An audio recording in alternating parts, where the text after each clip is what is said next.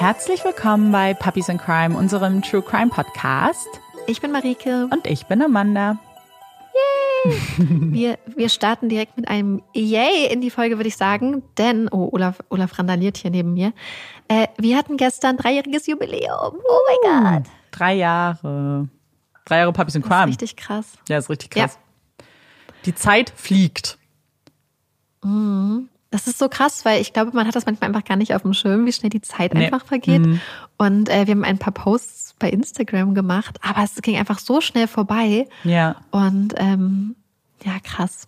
Ja, voll. Und vor allem, ich glaube, was man natürlich sagen muss, ich meine, Amanda und ich haben das damals ja einfach als Spaß angefangen. Also nicht, dass es jetzt nicht mehr spaßig ist. aber ich glaube, dass wir es mittlerweile halt als Beruf machen dürfen. Mm, ist krass. Und so, das war was, was wir einfach gar nicht gedacht hätten irgendwie, als mm wir damals gestartet haben. Und ähm, wir haben bei Instagram auch so ein Foto, ich glaube, wo wir fast die ersten 100 Hörer oder so hatten. Ja. Oder HörerInnen. Und ähm, das war einfach verrückt das äh, nochmal so ein bisschen so durch die alten äh, Bilder zu gehen und alles. Ja, das, das ist krass. richtig. Also drei Jahre ist halt einfach eine lange Zeit. Und ja. Es sind halt auch, das ist jetzt gerade die 144. Folge auch. Also alleine das ist ja auch schon irgendwie krass in sich. Ja. Wie oft wir jetzt schon da gesessen haben und Sachen geschrieben haben und aufgenommen haben und ja. Mhm. Und wie viel passiert und, ist. Äh, und was man, was man noch sagen muss, ist, diese Woche am äh, Freitag glaube ich, hat Olaf Geburtstag und Olaf wird vier Jahre alt. Mm. War natürlich ja. bewusst so entschieden damals. wir wollten es einfach an Olafs Geburtstag machen, damit wir es uns besser merken können. Also drei ja. Jahre, wenn ihr uns noch nicht auf Instagram folgt ähm, und aber die kleinen Ausschnitte, die Marike da gemacht hat, während ich auf Malta saß, ähm, zusammengefügt hat aus drei Jahren, guckt euch das an. Ich fand es auch total schön, nochmal drüber zu gucken, muss ich sagen es war auch voll schön, einfach die ganzen Fotos durchzusehen, gerade auch mhm. aus der Anfangszeit im alten Studio und ja, welchen voll. Blick wir dann immer hatten und unsere Pumpkin Spice Latte ähm, Kreationen ja. am Anfang. Viele Zimtschnecken. Mhm. Also ich habe ja nicht alles reingepackt, weil man kann ja immer nur. Ich wollte ja, drei Posts machen mit zehn Bildern jeweils. Mehr ja. ging ja auch nicht. Und das war echt äh, einfach sind einfach so ein paar kleine Einblicke hinter den Kulissen, wie es immer aussieht. Welches in welchem Chaos wir teilweise auch aufnehmen. Ja, ja. viele Locations abgehakt. Und, und von unseren Urlauben. Ja, natürlich. Und bevor es aber mit dem Fall losgeht, kommt hier ein kleines bisschen Werbung. Und das war's auch schon mit unserer kleinen Werbung. Und bevor ich mit dem Fall anfange, habe ich äh, ein, ein kleines Vorwort, klingt jetzt dramatisch, aber ein paar äh, Sachen, die ich gerne wählen würde, bevor es losgeht. Und zwar hat das nämlich auch mit Malta zu tun. Und als ich nämlich wusste, dass ich auf Malta auch einen Fall recherchieren würde, hat sich natürlich äh, bei mir so ein bisschen rauskristallisiert, dass es ja vielleicht klug wäre, einen maltesischen Fall zu machen, weil ich ja dann vielleicht die Möglichkeit hätte, auch mir ein paar Schauorte anzuschauen. Und mir persönlich sind sofort zwei Fälle in den Kopf gekommen. Von einem wusste ich schon relativ schnell, dass ich ihn nicht machen wollte. Von dem zweiten hatte ich ziemlich großen Respekt und war auch etwas verunsichert, ob ich das alles A begreifen würde, B auch auf Papier in Anführungszeichen bringe.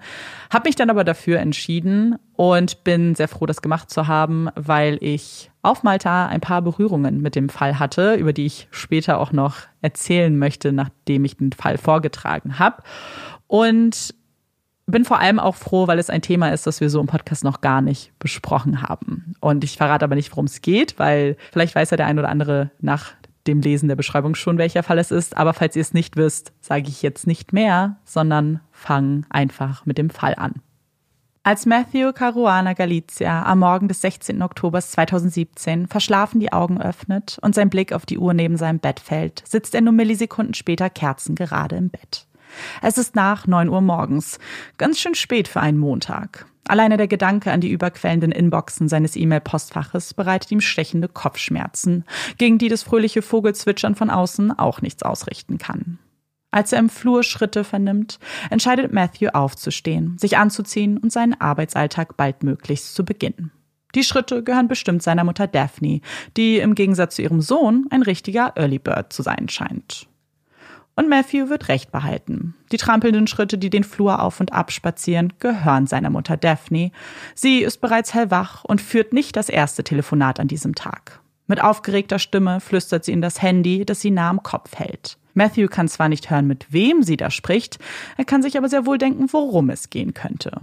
Denn im Leben seiner Mutter passiert im Moment ganz schön viel. Nachdem sich Matthew eine Hose übergezogen hat, die dunklen, wuscheligen Haare zu zähmen versucht hat, führt es ihn in die Küche. Dort steht bereits Daphnes Laptop aufgeklappt auf dem Esstisch. Matthew platziert seinen daneben. So hatten er und sie bereits viele Tage zusammen verbracht und sind aus dem heimischen vier Wänden ihrer Arbeit nachgegangen. Ihr ganz persönliches Homeoffice, das die beiden gerne miteinander teilen. Nicht nur, weil Mutter und Sohn mittlerweile ein eingespieltes Team sind, sondern auch, weil sie der gleichen Berufung nachgehen. Vor wenigen Monaten hat der 31-jährige Matthew entschieden, zurück zu seinen Eltern zu ziehen. Zurück in das hübsche Familienhaus, in dem der junge Mann auch groß geworden ist. Die letzten Jahre hat er mit seiner langjährigen Freundin in Paris verbracht. Nachdem diese Beziehung aber endete und damit die Stadt der Liebe auch in ihrem wahren grauen Ich zeigte, schien es für Matthew Zeit für einen Neuanfang zu sein. Wohin ihn der Wind der Veränderung aber wehen sollte, war ihm nicht wirklich klar. Deswegen ein vermeintlicher Zwischenstopp bei seinen Eltern auf Malta, der ihn aber daran erinnert, wie schön die Insel ist, die er seine Heimat nennt und mit der er eine glückliche Kindheit verbindet. Die Republik Malta liegt zwischen Sizilien und der nordafrikanischen Küste und ist gerade mal so groß wie die Stadt Bremen. Die beeindruckende Kultur, die historischen Gebäude und die gastfreundlichen Malteser sind nur ein paar Argumente, weshalb Malta jedes Jahr viele Touristen anzieht und zu einem der beliebtesten Ziele im Mittelmeer geworden ist. Für Matthew ist Malta aber mehr als touristischer Hotspot. Die Insel ist sein Zuhause, sein Heimathafen und der Anfang von allem. Und das sandfarbene Haus in der Kleinstadt Bidnia mit dem idyllischen Garten, das er jetzt wieder sein Zuhause nennt, ist noch so viel schöner als in seiner Erinnerung. Mit den Blumen, den Olivenbäumen, den vielen Fenstern, die die Sonnenstrahlen hineinlassen und alles in ein warmes Licht tauchen. In den ersten Tagen überraschte Matthew die beruhigende Stille, die im Inneren des Hauses herrschte. Denn Ruhe kannte er aus seinem viel zu kleinen Pariser Apartment nicht.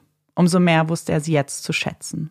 Genauso wie sich das Haus in seiner Erinnerung verändert hatte, so hatte sich auch die Insel verändert. Je mehr seine Mutter ihm von den politischen Entwicklungen berichtet, umso weniger erkennt er Malta in diesen Schilderungen wieder. Malta war zwar schon immer in zwei politische Lager gespalten, aber die Unstimmigkeiten in den Parteien und innerhalb der Bevölkerung schienen in den letzten Jahren wahrlich hochgekocht zu sein. Natürlich hatte Matthew auch vor seiner Abreise aus Paris davon mitbekommen, aber jetzt live vor Ort zu sein, der Krise so viel näher als zuvor, war irgendwie anders. Das hatte natürlich auch damit zu tun, dass er jetzt so eng mit seiner Mutter zusammenarbeitete. Und das empfand Matthew als wahres Geschenk. Stundenlang sitzen die beiden jeden Tag nah beieinander, die Laptops vor ihnen, die Finger, die fleißig über die Tasten huschen. Pausieren tun sie nur, um gemeinsam zu Mittag zu essen oder wenn die Köpfe mal wieder zu sehr rauchen und man eine kleine Auszeit im Garten braucht. Auch dann verbringen sie die meiste Zeit zusammen, graben die Beete um, sammeln Oliven, um diese dann später einzulegen. Die Sommermonate auf Malta können ganz schön heiß werden. Und trotzdem, am liebsten verbringen Daphne und Matthew ihre Freizeit draußen. Es war Daphnes Ruheoase, die sie aber liebend gerne mit ihrem Sohn teilte. Der Ausgleich zu ihrer aufwühlenden Arbeit, der Ort, an dem die Lasten ihres Alltags für einen kleinen Augenblick von den Schultern fallen und gerade nicht so wichtig ist wie das Unkraut, das es zu jedem gilt. Am 16. Oktober 2017 bleibt aber keine Zeit fürs Grüne oder für ein aufwendiges Mittagessen. Matthew ist beschäftigt und Daphne führt bereits das dritte Gespräch mit der Bank, die ihr Konto eingefroren hat. Und das alles nur wegen dieser ätzenden Klage. Daphne fühlt sich gestresst, irritiert, wütend, frustriert. Die Sammlung an möglichen Adjektiven, die ihre Stimmung wiedergeben könnten, ist unendlich. So unendlich wie die Erklärungsversuche, die man ihr da am Telefon aufzutischen versucht, warum es ihnen nicht möglich ist, ihr Konto wieder freizuschalten. Es bringt nichts. Sie muss mit jemandem sprechen, von Angesicht zu Angesicht, damit dieser Spuk ein Ende hat. Sie vereinbart einen Termin um 15 Uhr, markiert sich diesen nochmal fett in ihrem Kalender. Davor gibt es aber noch einiges zu tun. Daphne ist ständig in Bewegung, greift mehrfach zum Telefon, tippt wieder in einem Dokument am Laptop. Trotzdem findet sie noch Zeit, ein paar Tomaten klein zu schneiden und mit einer Kugel Mozzarella neben Matthew zu platzieren. Auch wenn sie keine Zeit haben, zusammen zu essen, ist es ihr wichtig, dass er sich zumindest etwas stärkt, auch wenn sie nicht die Zeit dafür findet. Matthew bedankt sich mit einem Lächeln bei seiner Mutter. Das ist so typisch Daphne. Immer erst die anderen, dann sie selbst. Um 14.35 Uhr klickt Daphne auf ihrem Laptop auf Veröffentlichen, beantwortet noch Kommentare und sagt der Bank Bescheid, dass sie sich etwas verspätet. Dann steht sie auf, blickt Matthew in die tiefblauen Augen, die er von seinem Vater geerbt hat, und verabschiedet sich. Sie würde gegen 16 Uhr, spätestens 17 Uhr wieder zu Hause sein, ruft sie Matthew zu, bevor sie das Haus verlässt.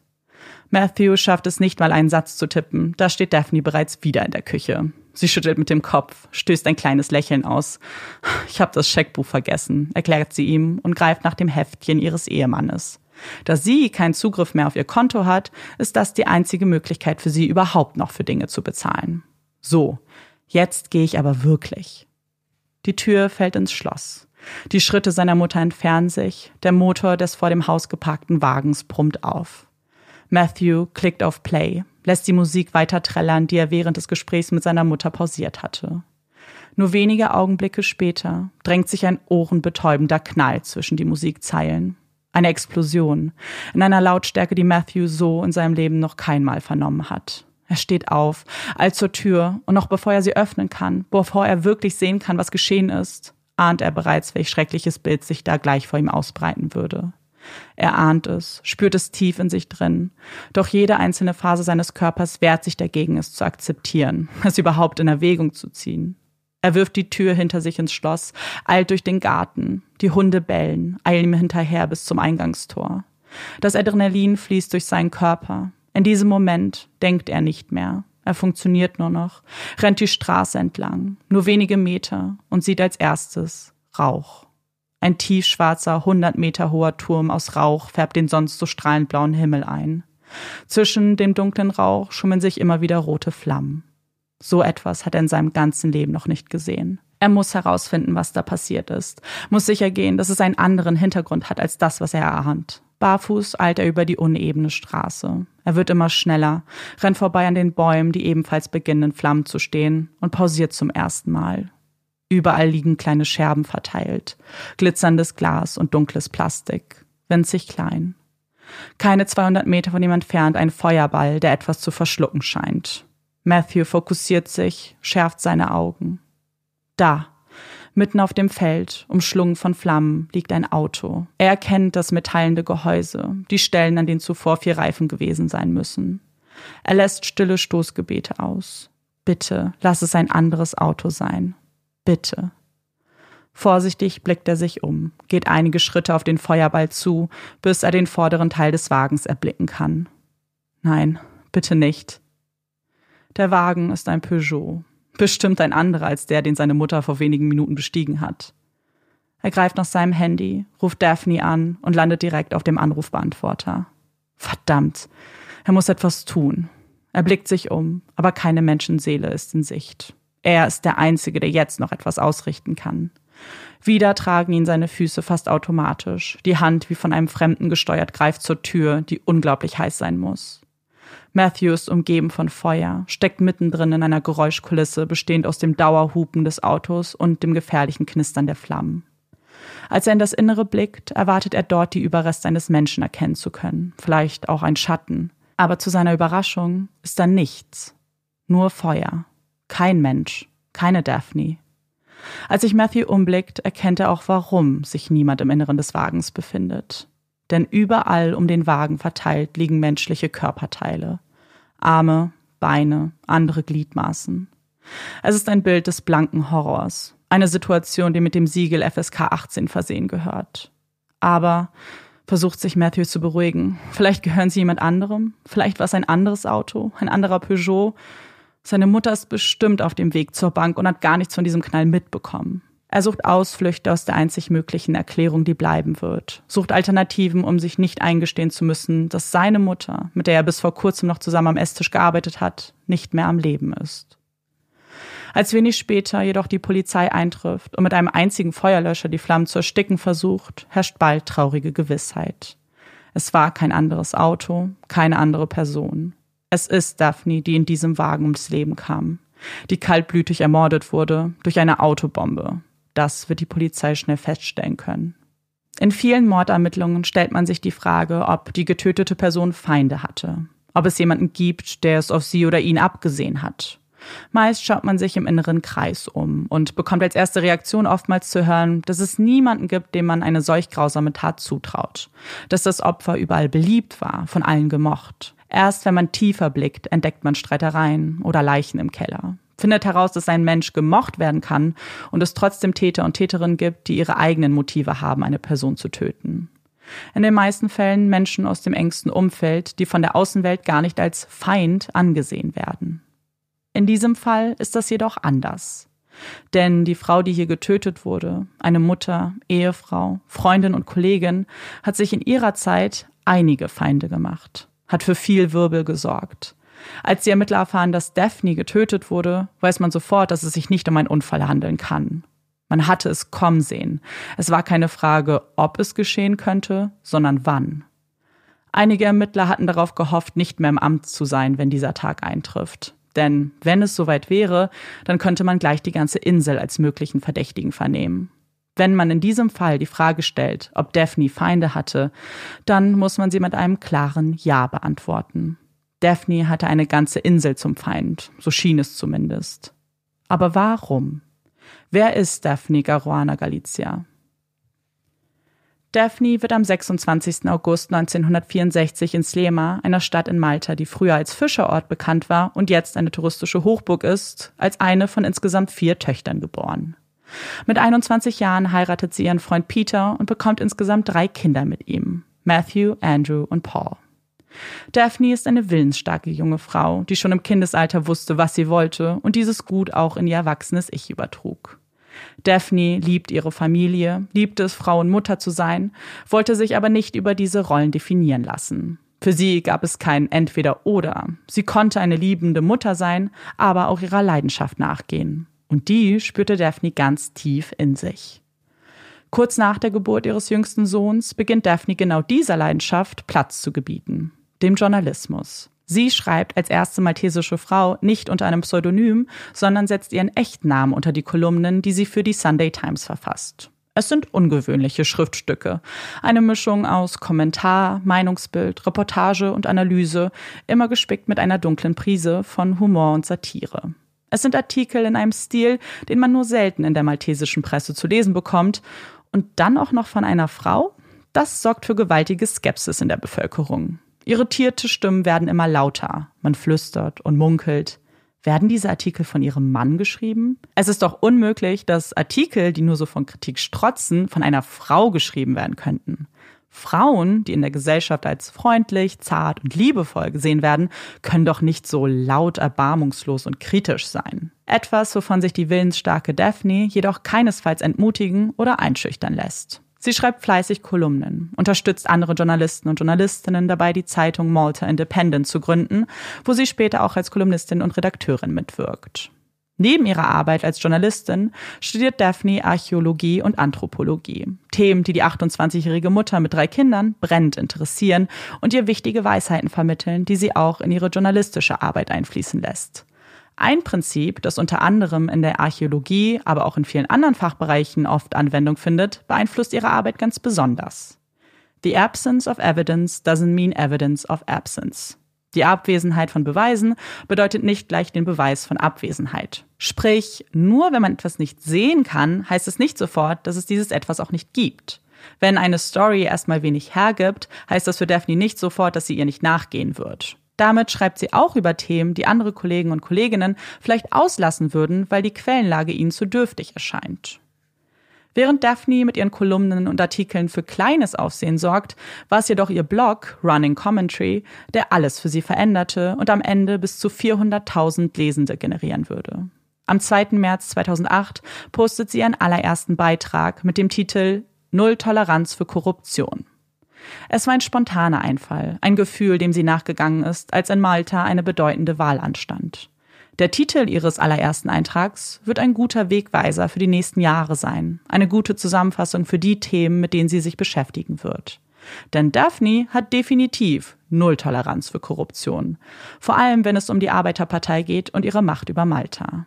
Immer wieder verfasst Daphne Artikel über korrupte Politiker, macht sich lustig über die mächtigsten Männer der Insel. Manchmal mit faktenbasierten Schriftstücken, die bestimmte Amtshandlungen kleinlichst analysieren. Manchmal ist es nur ihre eigene Meinung, ohne Quellen für die Richtigkeit ihrer Aussagen zu benennen. Manchmal schreibt sie über höchst politische Themen, andere Male über das Outfit und die Haltung eines Ministers.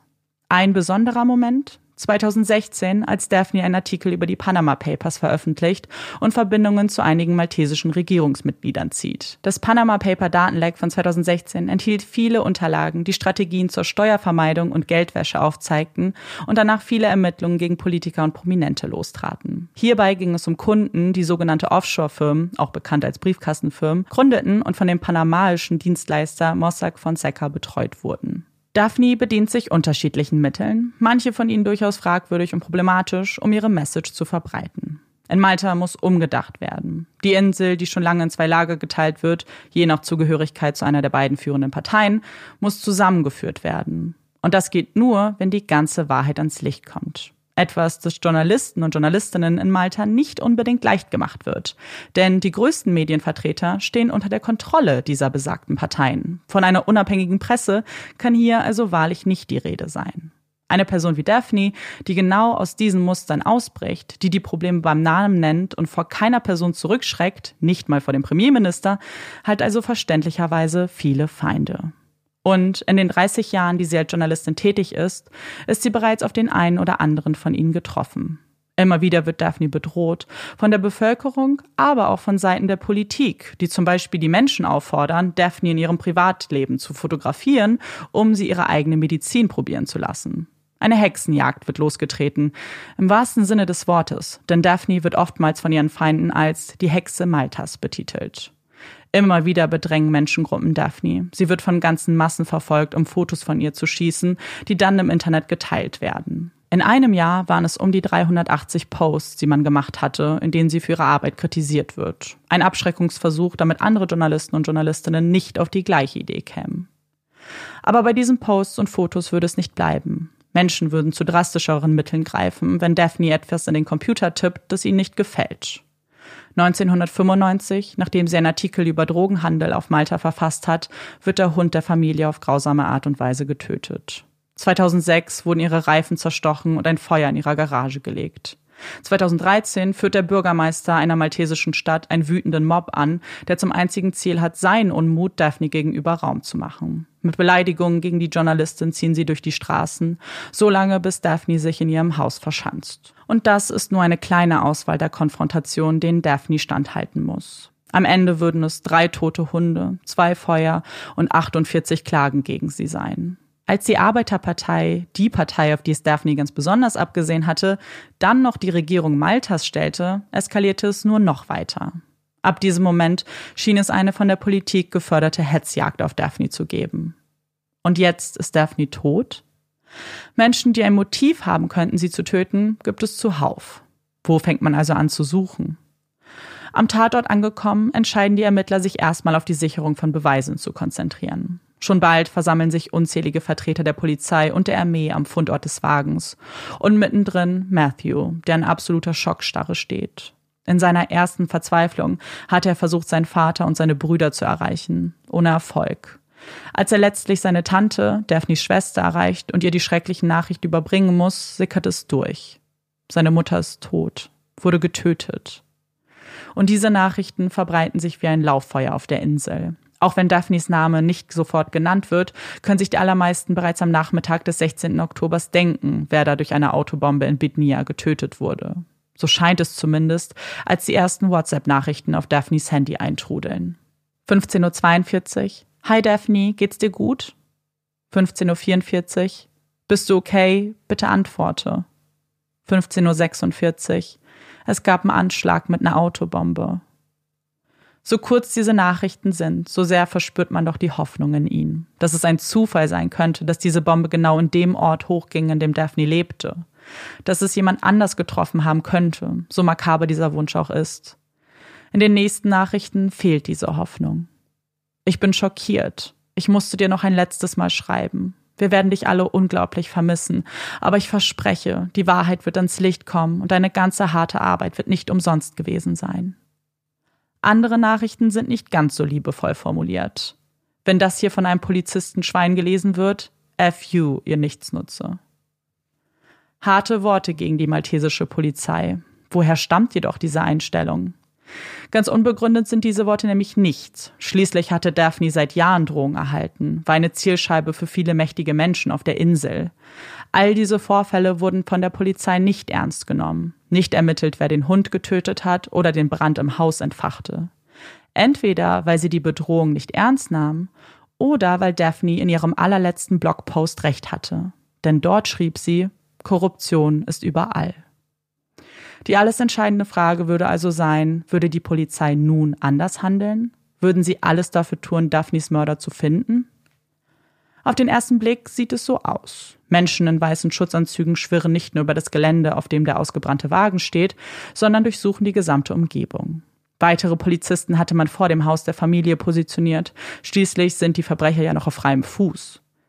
Als Daphnes jüngster Sohn Paul noch am selben Abend aus London ankommt, erkennt er das Haus kaum wieder. In so viel Bewegung hatte es man versetzt. An Schlaf ist an dieser Nacht nicht zu denken. Wie könnten sie auch schlafen nach alledem, was passiert ist? Mit den Fragen im Kopf und dem Schmerz im gesamten Körper. Als am nächsten Morgen ein Ermittler das Haus betritt, um mit der Familie zu sprechen, weiten sich die Augen der Familie beim Anblick des Mannes, der die Leitung der Ermittlungen in diesem Fall übernommen hat. Sie kennen ihn, kennen ihn sehr gut fast zu gut. Detective Keith Arno hatte Daphne 2013 festgenommen, nachdem sie am Wahltag einen Post auf ihrem Blog veröffentlicht hatte und damit gegen das Gesetz verstoßen hat, das der Presse verbietet, kurz vor Wahlen politische Beiträge zu verfassen. Nur zweieinhalb Stunden nachdem sie den Beitrag veröffentlicht hatte, hatten die Ermittler bereits ein Haftbefehl gegen sie in der Hand. In der Liste an Vorwürfen Daphne gegenüber war dies nur ein kleiner Vorfall. Wenn Detective Arno damals also in derartige Fälle involviert war, wieso war nun mit den Ermittlungen ein Morddelikt vertraut worden? Paul und Matthew sind skeptisch.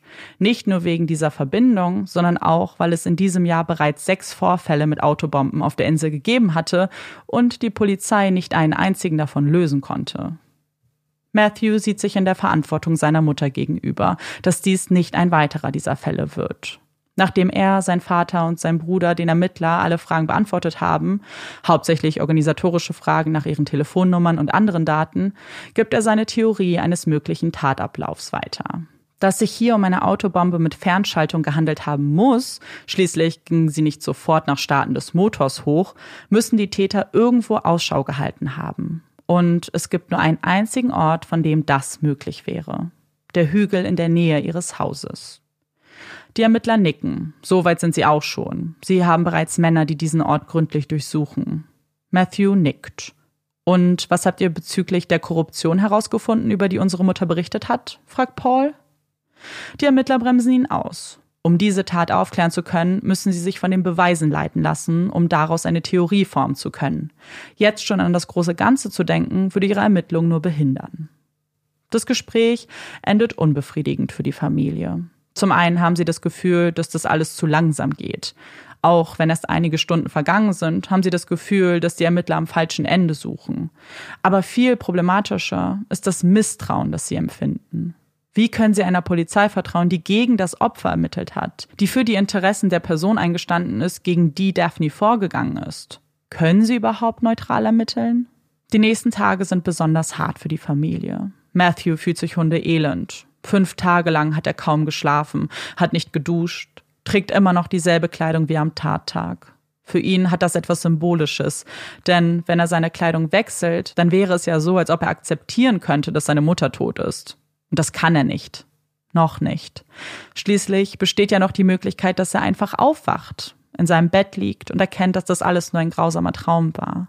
Dass er wieder die Schritte seiner Mutter im Flur vernimmt, ihr herzliches Lachen, das Temperament, das man bei jedem einzigen Telefonat hörte. Vielleicht könnte er dann nochmal mit ihrem Garten sein, in ihrer Oase, die nur ihm gehörte. Kein Politikern, keiner Polizei. Wie gerne würde er aufwachen aus diesem Albtraum. An einem sonnigen Tag sitzt die gesamte Familie im Garten. Zwei kleine Vögel setzen sich auf einen Ast vor ihnen, zwitschern, säubern ihre Flügel. Mami hätte das geliebt, durchbricht eine Stimme die Stille.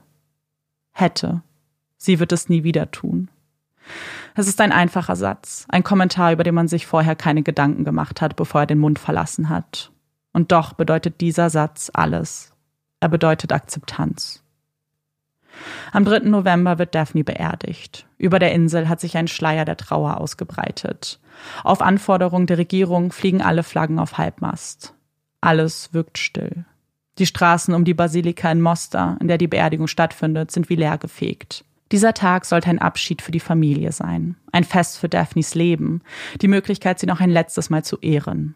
Es ist ein intimer Moment, der eigentlich ihren Liebsten gehören sollte. Eigentlich. Denn wie schon zu ihrer Lebenszeit wird Daphnes Person gerne auch für die politische Agenda der Regierung genutzt. Der Premierminister, der Präsident und weitere angesehene Politiker kontaktieren die Familie und wünschen bei der Beerdigung anwesend zu sein. Auch sie würden sich gerne von ihr verabschieden. Dass sie dabei prominent in der ersten Reihe Platz nehmen würden und bestimmt auch die eine oder andere Medienpräsenz zu erwarten ist, müssen sie nicht anführen. Für Daphnes Familie ist die alleinige Anfrage ein Schlag ins Gesicht. Schließlich sind diese Männer Daphnes größte Feinde gewesen. Einige von ihnen streben noch jetzt Zivilklagen gegen sie an. Daphne hatte alles versucht, um die Machenschaften dieser Person aufzudecken. Nein, Daphne würde es ihnen niemals verzeihen, wenn sie das zulassen würden. Dankend lehnen sie diese Bitte ab und feiern Daphne ein letztes Mal so, wie sie es verdient hat. Und mit diesem Wunsch stehen sie nicht alleine da. Noch vor 14 Uhr ist jeder einzelne Sitzplatz belegt. Hunderte Menschen haben sich vor der Kirche versammelt. Sie alle tragen schwarz und schweigen. Obwohl so viele Menschen zusammengefunden haben, ist es unglaublich still. Die Köpfe sind gesenkt. Als Matthew und die anderen Familienmitglieder die Kirche verlassen, den Sarg tragen, der ihre Mutter beherbergt, kullern die Tränen nur so über die Wangen. Tränen der Familie, aber auch Tränen der Menschen, die hier zusammengefunden haben. Sie umarmen Paul, berühren Andrew, greifen nach Matthews Hand, versuchen Trost zu spenden, zu zeigen, dass sie ihnen beistehen. Das alles geschieht in einer unerklärbaren Ruhe. Bis eine männliche Stimme genau diese Stille durchbricht. Ein Ruf, Gerechtigkeit. Wir wollen Gerechtigkeit. Die Masse stimmt mit ein. Ganz plötzlich sind es Hunderte von ihnen, die diesen Satz immer und immer wiederholen und dann anfangen zu singen. Nicht irgendein Lied, sondern die maltesische Nationalhymne. Dann Matthew an seine Mutter gedacht hat, dann hat er sie immer als Einzelgängerin gesehen, als One-Woman-Show. Er konnte ja nicht die vielen privaten Nachrichten sehen, die Daphne jeden Tag erhalten hat die Zustimmung in ihrer Inbox, die Gespräche, die sie führte, wenn sie in der Stadt war. Daphne war nie allein in diesem Kampf gewesen. Und das machte dieser Moment erst so richtig deutlich und schenkte der Familie etwas, das sie vor vielen Tagen verloren haben. Hoffnung. Einen kurzen Anflug von Hoffnung hatte die Familie bei der ersten Pressekonferenz der Polizei wenige Tage nach dem Mord verspürt. Dort war nicht nur die maltesische Polizei anwesend, sondern auch ein Mitarbeiter des FBI, der sie bei den Ermittlungen unterstützen sollte. Vielleicht wäre das ja ein gutes Zeichen. Die Hoffnung erlischt schnell, als die Polizei nicht eine der Fragen der Presse beantworten kann. Ihre Begründungen sind dabei immer unterschiedlich. Manche Informationen haben sie noch nicht, andere möchten sie nicht preisgeben, um keine Vorverurteilung zu begünstigen. Der FBI-Mitarbeiter spricht dabei kein einziges Mal. Er beobachtet nur. Ist er also nur eine Scheinfigur? Soll den Ermittlungen mehr Gewicht verleihen, aber er wird gar nicht selbst handeln?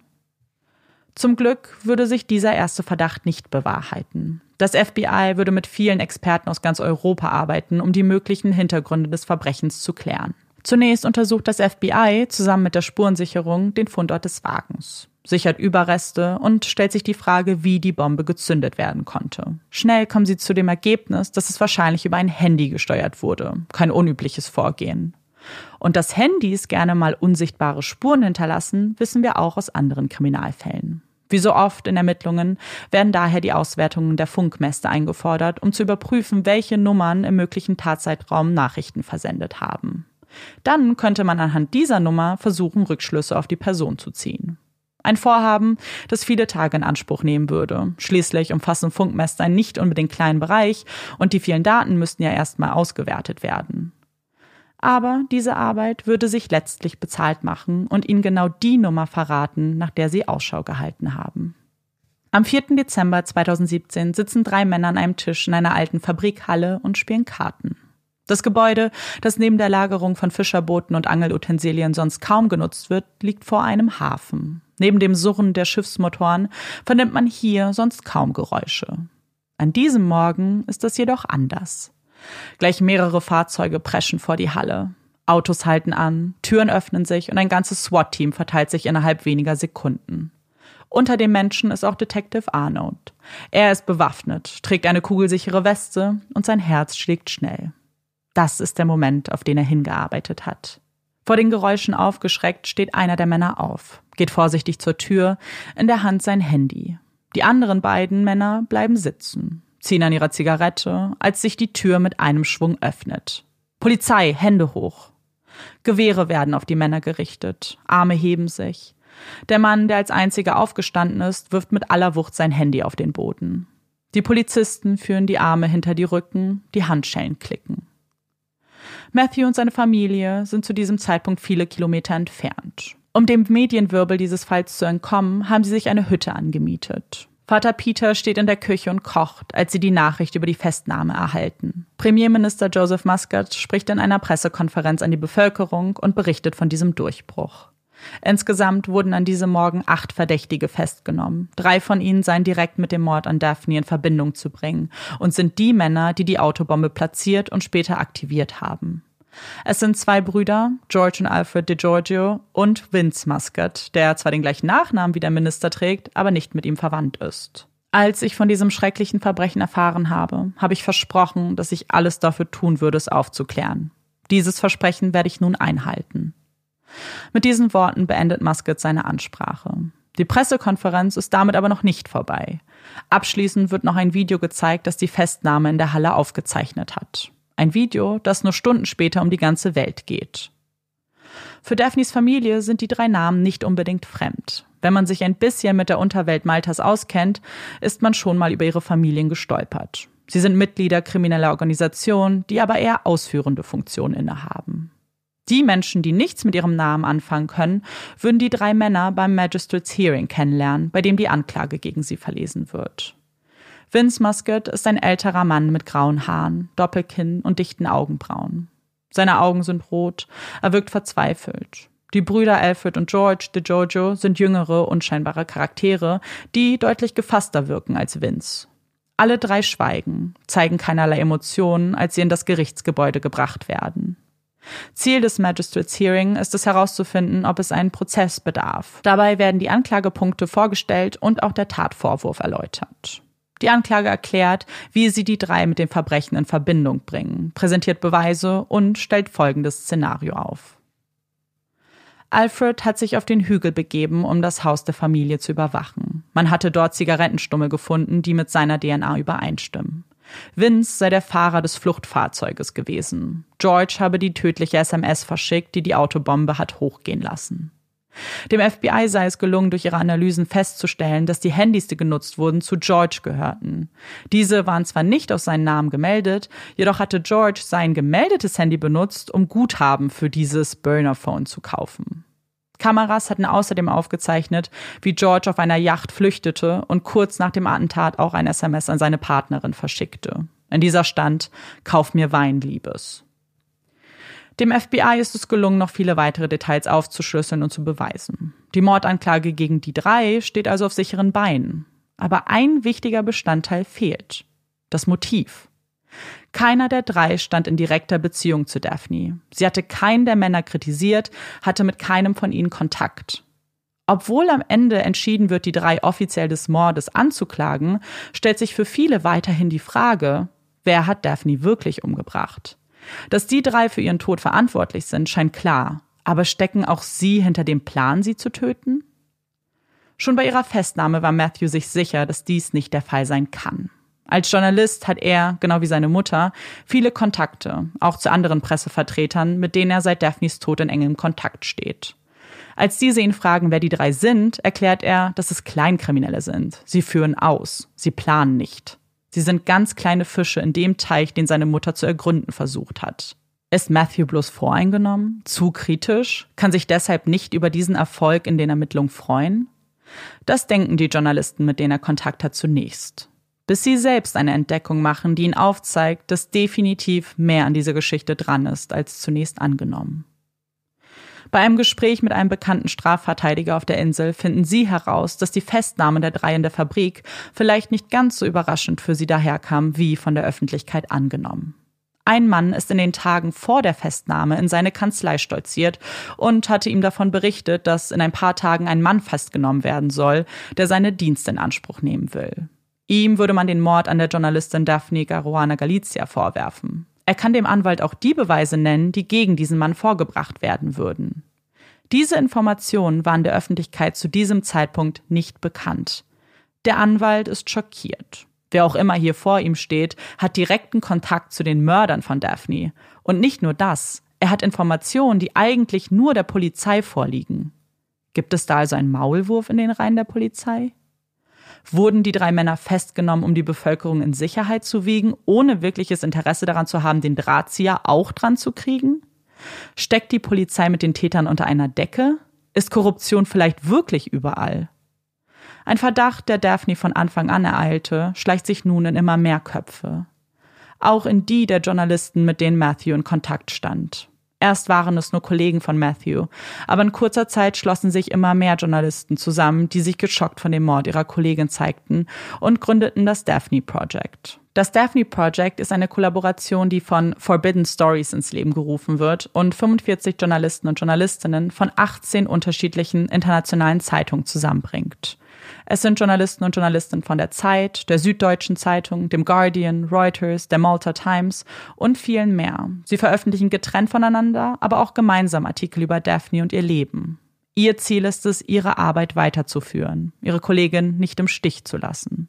In die Ermittlungen wollen sie jedoch nicht eingreifen. Das wäre Aufgabe der Polizei, beteuern sie zu Beginn.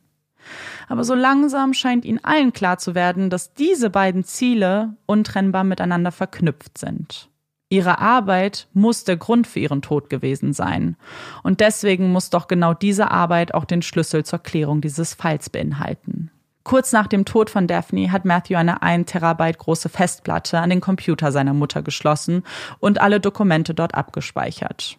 Diese Festplatte übergab er einem der Journalisten, der später auch Teil des Daphne Projects werden würde. Als man anfing, sich diese Festplatte genauer anzusehen, stockte der Gruppe der Atem. Über 750.000 Dokumente hatte Matthew hier abgespeichert. Ein Sammelsurium an Unterlagen, unsortiert und ungefiltert. Beim ersten vorsichtigen Durchblicken der Dokumente wird Ihnen schnell das Gewicht der Information klar. Es sind brisante Informationen. Man stolpert über bekannte Namen. Es sind Dokumente, die Daphne nicht hätte haben dürfen, die sie nicht lesen dürfte, so privat und geheim sind sie. Aber da sind sie jetzt. Jedes Wort lesen sie schwarz auf weiß. Und irgendetwas muss in diesen Unterlagen versteckt sein. Etwas, das Daphne aufdecken wollte. Etwas, das womöglich auch zu ihrem wahren Mörder führen kann.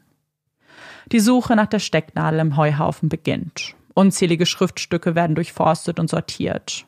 Nicht überraschend, beachtet man Daphnes Fokus, sind viele von ihnen Dokumente, die auch die Regierung betreffen. Unter anderem findet man Verträge zwischen der Regierung und der Firma Electrogas, die auf Malta ein neues Energiekraftwerk bauen soll. Ein Versprechen, das der Bevölkerung während den Wahlen gegeben wurde und nun scheinbar auch in die Tat umgesetzt wird.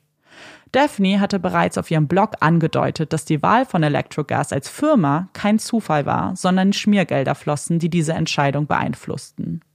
Damals hatte sie noch keine Beweise für diese Annahme liefern können. Aber hätte Daphne mehr Zeit gehabt, die Unterlagen ihrer Informanten zu sichten, wäre ihr dies wahrscheinlich gelungen. Ist das der Höhepunkt der möglichen Korruption, der Daphne nachgegangen ist? Oder ist dies nur der Anfang? Was versteckt sich noch in diesen Unterlagen? Das Daphne Project beginnt ein Diagramm zu zeichnen. Welche Unternehmen haben Geld an die Regierung oder ihre Mitglieder gezahlt? Worum ging es in diesen Zahlungen? Welche Namen wiederholen sich immer wieder? Dabei sind es nicht nur Namen aus Malta. Auch Firmen aus anderen Ländern wie Panama, der Schweiz und Aserbaidschan kommen immer wieder vor und scheinen irgendwie mit der Korruption in Malta zusammenzuhängen. Irgendwann wird aus einem zu Beginn noch überschaubaren Diagramm ein verwirrendes Durcheinander, das selbst für die erfahrenen Journalisten und Journalistinnen nur schwer zu durchblicken ist. Aber irgendwo in diesem Chaos verstecken sich die Antworten. Das wissen sie ganz genau. Also wird es Zeit, sich mal diese Personen anzuschauen, die immer wieder genannt werden. Nicht nur in den Unterlagen, sondern auch auf Daphnes Blog. Und daher vielleicht ein mögliches Motiv hätten, den Mord an ihr zu beauftragen. Und weil sich die Ermittler mit den drei Männern in Gewahrsam zufrieden zu geben scheinen, liegt es nun also doch am Daphne Project, ihre eigenen Ermittlungen anzustellen und damit Druck auf die Polizei Maltas auszuüben. Man beginnt mit einem der mächtigsten Männer der Insel, Joseph Muscat. Seit 2013 hält er das Amt des Premierministers inne und ist Mitglied der Arbeiterpartei Maltas.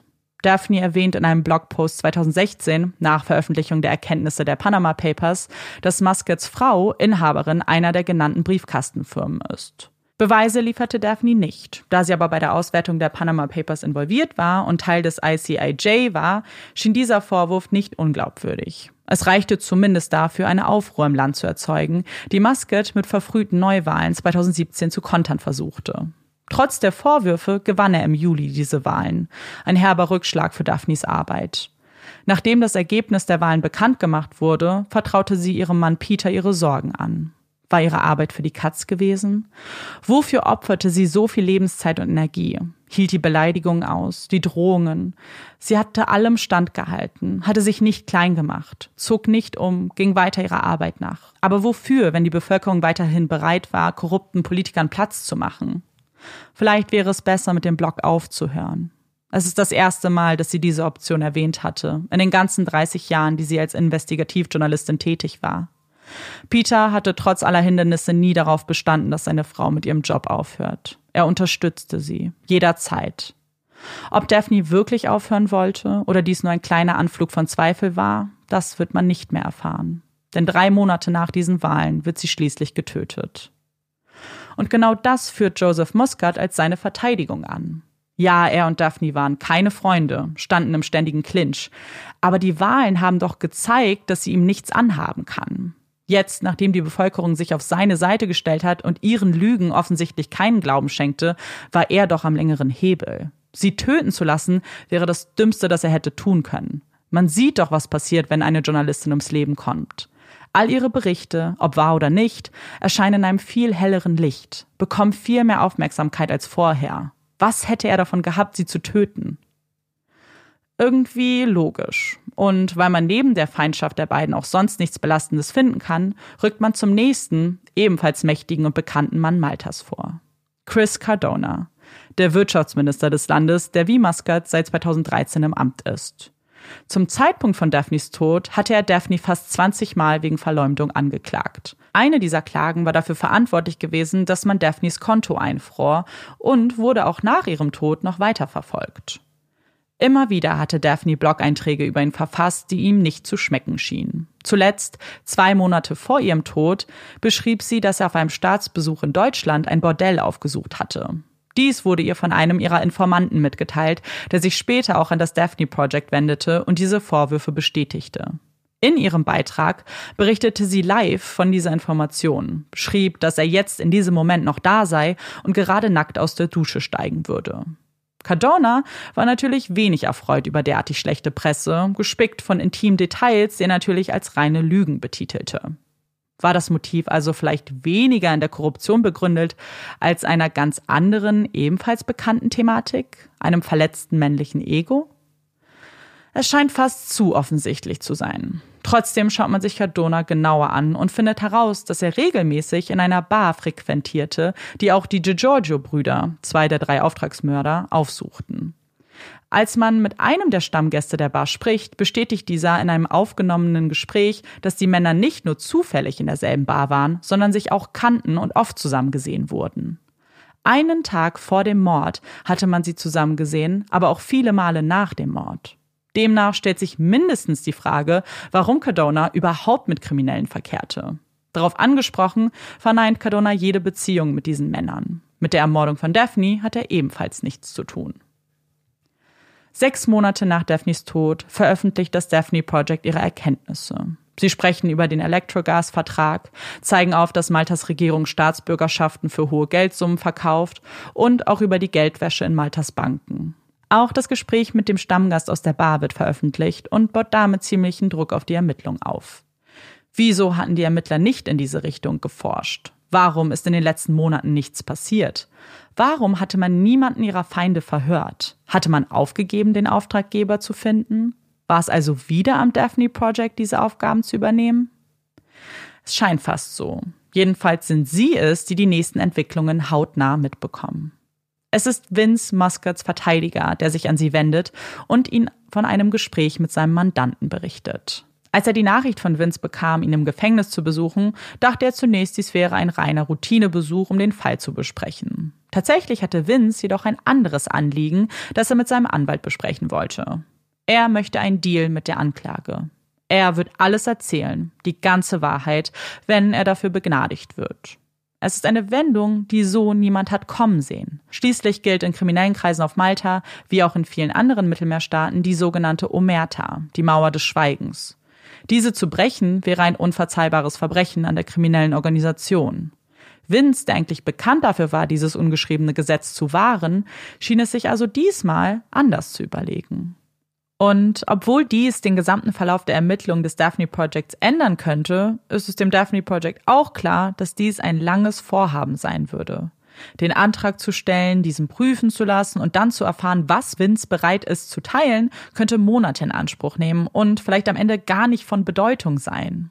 Ihre Arbeit auf Eis zu legen und abzuwarten, ist keine Option. Also forschen auch Sie weiter, gehen wieder und wieder durch die Unterlagen bis ein maltesischer Reporter schließlich auf einen Namen stößt, der sich immer wieder zu wiederholen scheint. Keine Person, eine Firma, die Daphne nicht loszulassen schien. 17 Black. Der Reporter ist vor einem Jahr das erste Mal auf diesen Namen gestoßen. Damals hatte ihn jemand auf dem Klo nach einem Konzert als Journalisten erkannt und angesprochen. Man fragte ihn, warum er nicht über die Panama Papers berichten würde, warum er sich nicht die Firmen 17 Black und MacBridge anschauen würde. Die Panama Papers waren damals in aller Munde, nicht nur weil sie in vielen Ländern für Aufruhr sorgten, sondern auch weil Daphne bereits über sie berichtete. Sie schloss eine Verbindung zu Joseph Muscat. Diese beiden Firmen nannte sie jedoch nicht. Nachdem er zu Hause angekommen ist, untersuchte er die Datenbank des Panama Paper Leaks, fand jedoch keinerlei Hinweise auf diese Namen. Erst jetzt, nachdem so viele Journalisten und Journalistinnen sich Daphnes Arbeit wieder und wieder anschauten, stolperte er erneut darüber. In einem kryptischen Blogpost berichtete Daphne von einer Firma namens 17 Black, die ihren Sitz in Dubai hat. Teil dieses Posts waren Fotos von Joseph Muscat, Stabschef Keith Chambry und Tourismusminister Conrad Mitzi. Wie genau diese drei mit dieser Firma zusammenhingen, erklärte Daphne nicht. Aber sie schien etwas auf der Spur zu sein, musste mehr Informationen haben, als die Datenbank des Panama Papers aufzeigte. Das Daphne Project bittet die Süddeutsche Zeitung, die damals als erste mit den Panama Papers konfrontiert wurde, um nach einer E-Mail Ausschau zu halten, die Informationen zu 17 Black beinhaltet. Eine Suche, die von Erfolg gekrönt ist und ein Skandal aufdeckt, dessen Ausmaß sich niemand bewusst war. In dieser E-Mail bestätigen die Firmen 17 Black und MacBridge Zahlungen von zwei Millionen Euro an zwei Offshore-Firmen, die von zwei bekannten Persönlichkeiten geführt werden. Stabschef Keith Chambry und Minister Conrad Mitzi. Und damit scheint auch klar, wofür diese Firmen überhaupt gegründet wurden. Und zwar um hohe Summen an Geld einzunehmen, die dann auf das Konto dieser Politiker gehen würden. Handelt es sich um Bestechung, Geldwäsche? Was auch immer der Grund war, Daphne war ihm auf der Spur. Und damit haben die beteiligten Personen ein stärkeres Motiv denn je.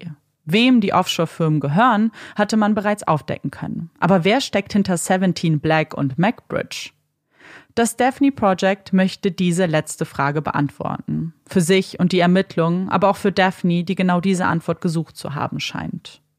Und bei so vielen Journalisten mit so vielen Connections sollte dies doch ein einfaches sein. Ein Journalist der Nachrichtenagentur Reuters kontaktiert einen Kollegen aus Dubai, in der Hoffnung, den Namen so erfahren zu können.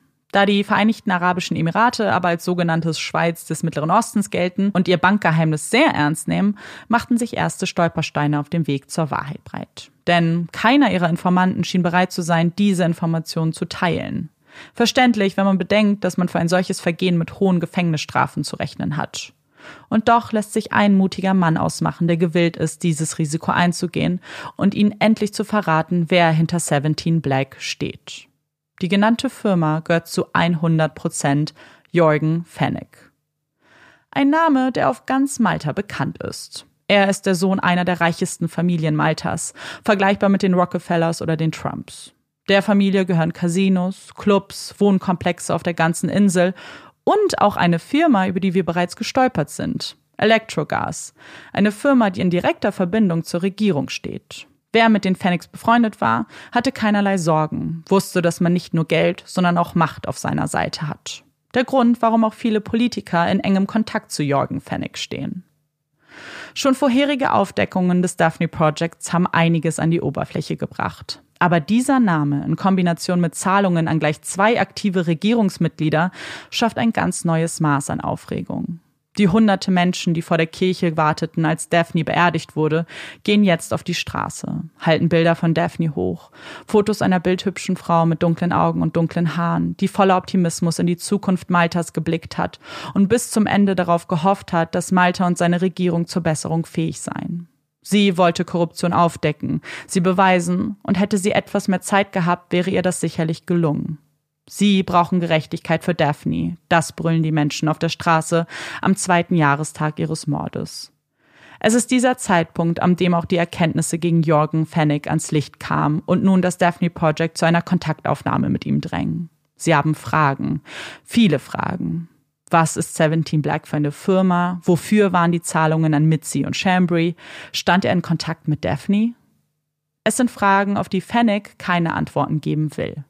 In einer kurzen E-Mail antwortet er, dass er ihnen gerne antworten würde, jedoch aktuell keine Möglichkeit sieht, dies zu tun. Er betont jedoch, dass er jede Vorwürfe von sich weist und das Recht in Anspruch nimmt, seinen eigenen Namen nicht beschmutzen zu müssen.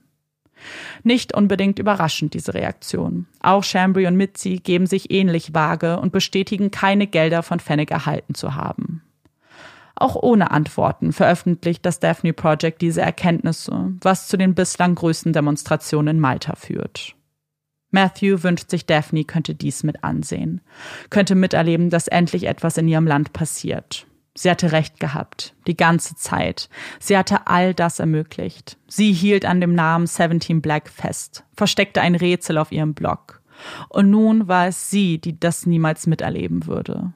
Reichte dieses Rätsel, diese eine kurze Erwähnung, um Daphne ausschalten zu wollen? War dies das Motiv, sie zu töten, damit nicht die ganze Wahrheit rauskommen würde? Dass ein reicher, einflussreicher Mann Gelder in Millionenhöhe an Politiker zahlt? Ist das der Schlüssel zur Aufklärung des Verbrechens an Daphne? Es gibt einen Mann, der bereit ist, diese Frage ein für alle Mal zu klären. Ein Mann, der bislang nur darauf gewartet hat, den richtigen Deal angeboten zu bekommen. Vince Muscat. Er sitzt Detective Arnold gegenüber, hat sich eine Zigarette angesteckt und beginnt zu berichten. Eigentlich hatten sie gar nicht geplant, sie durch eine Autobombe zu töten. Der erste Plan war es, einen Scharfschützen zu engagieren, der sie bei ihrer Arbeit am Esstisch erschießen sollte. Er nennt genaue Details, wann und wo der Scharfschütze positioniert sein würde, wie lange sie sie beobachtet hatten. Als Vince jedoch die Waffe sah, mit der der Mann schießen wollte, wurde er skeptisch. Es war keine besonders qualitative Waffe. Wenn sie damit verfehlen, sind sie alle am Arsch. Ein neuer Plan muss her. Plan B. Die Autobombe. Sie beobachteten Daphne wochenlang, übten an einem Auto der gleichen Marke. Als Daphne eines Tages ihr Auto nicht wie gewohnt in der Garage, sondern vor dem Haus parkte, schien der perfekte Zeitpunkt für sie gekommen. Detective Arnold lauscht den Erzählungen aufmerksam, macht sich Notizen, vergleicht die Informationen in seinem Kopf mit den gesicherten Beweisen. Er blickt dann ho er blickt hoch und schaut Vince in die Augen. Ich glaube dir jedes Wort, sagt er. Dann stellt er die alles entscheidende Frage. Wer hat den Mord beauftragt? Vince legt die Zigarette zur Seite, nennt einen Vornamen. Den vollen Namen kennt er nicht, aber er weiß, was der Mann beruflich macht. Offiziell und inoffiziell. Dieser Vorname würde lange Zeit unter Verschluss bleiben. Das Gespräch, das Detective Arnold und Vince hier führen, ist streng geheim und sollte unter keinen Umständen an die Öffentlichkeit dringen. Als 2019 immer noch keine Festnahme erfolgt ist, werden einige Journalisten ungeduldig. Und schließlich veröffentlicht einer genau diesen Fakt. Vince spricht. Und diese Schlagzeile reicht aus, um nicht nur den Fall gegen Daphne zum Wanken zu bringen, sondern auch Vince in direkte Gefahr zu bringen. Denn nun wissen alle, dass die Polizei geheime Verhöre unternimmt und dass Vince die Mauer des Schweigens durchbrochen hat. Aber welchen Namen hat er genannt? Jorgen Phoenix? Hat er das bestätigt, das man nun seit einem Jahr vermutet? Nein. Der Mann, der ihnen den Auftrag erteilt hat, ist jemand anderes. Es ist Melvin, der Taxifahrer. Haben Sie also mit Fenix Beteiligung völlig falsch gelegen? Hat er nichts damit zu tun und dieser Melvin ist der eigentliche Auftraggeber? Nein, denn auch Melvin führt direkt zu Fennec.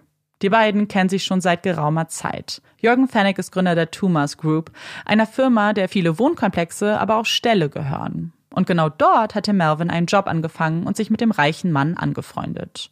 Er übernahm immer wieder kleinere Jobs für ihn. Als Melvin entschieden hat, sein eigenes Taxiunternehmen zu gründen, unterstützte Fennec ihn bei diesem Vorhaben und stellte neben finanziellen Mitteln auch seine Kontakte zur Verfügung.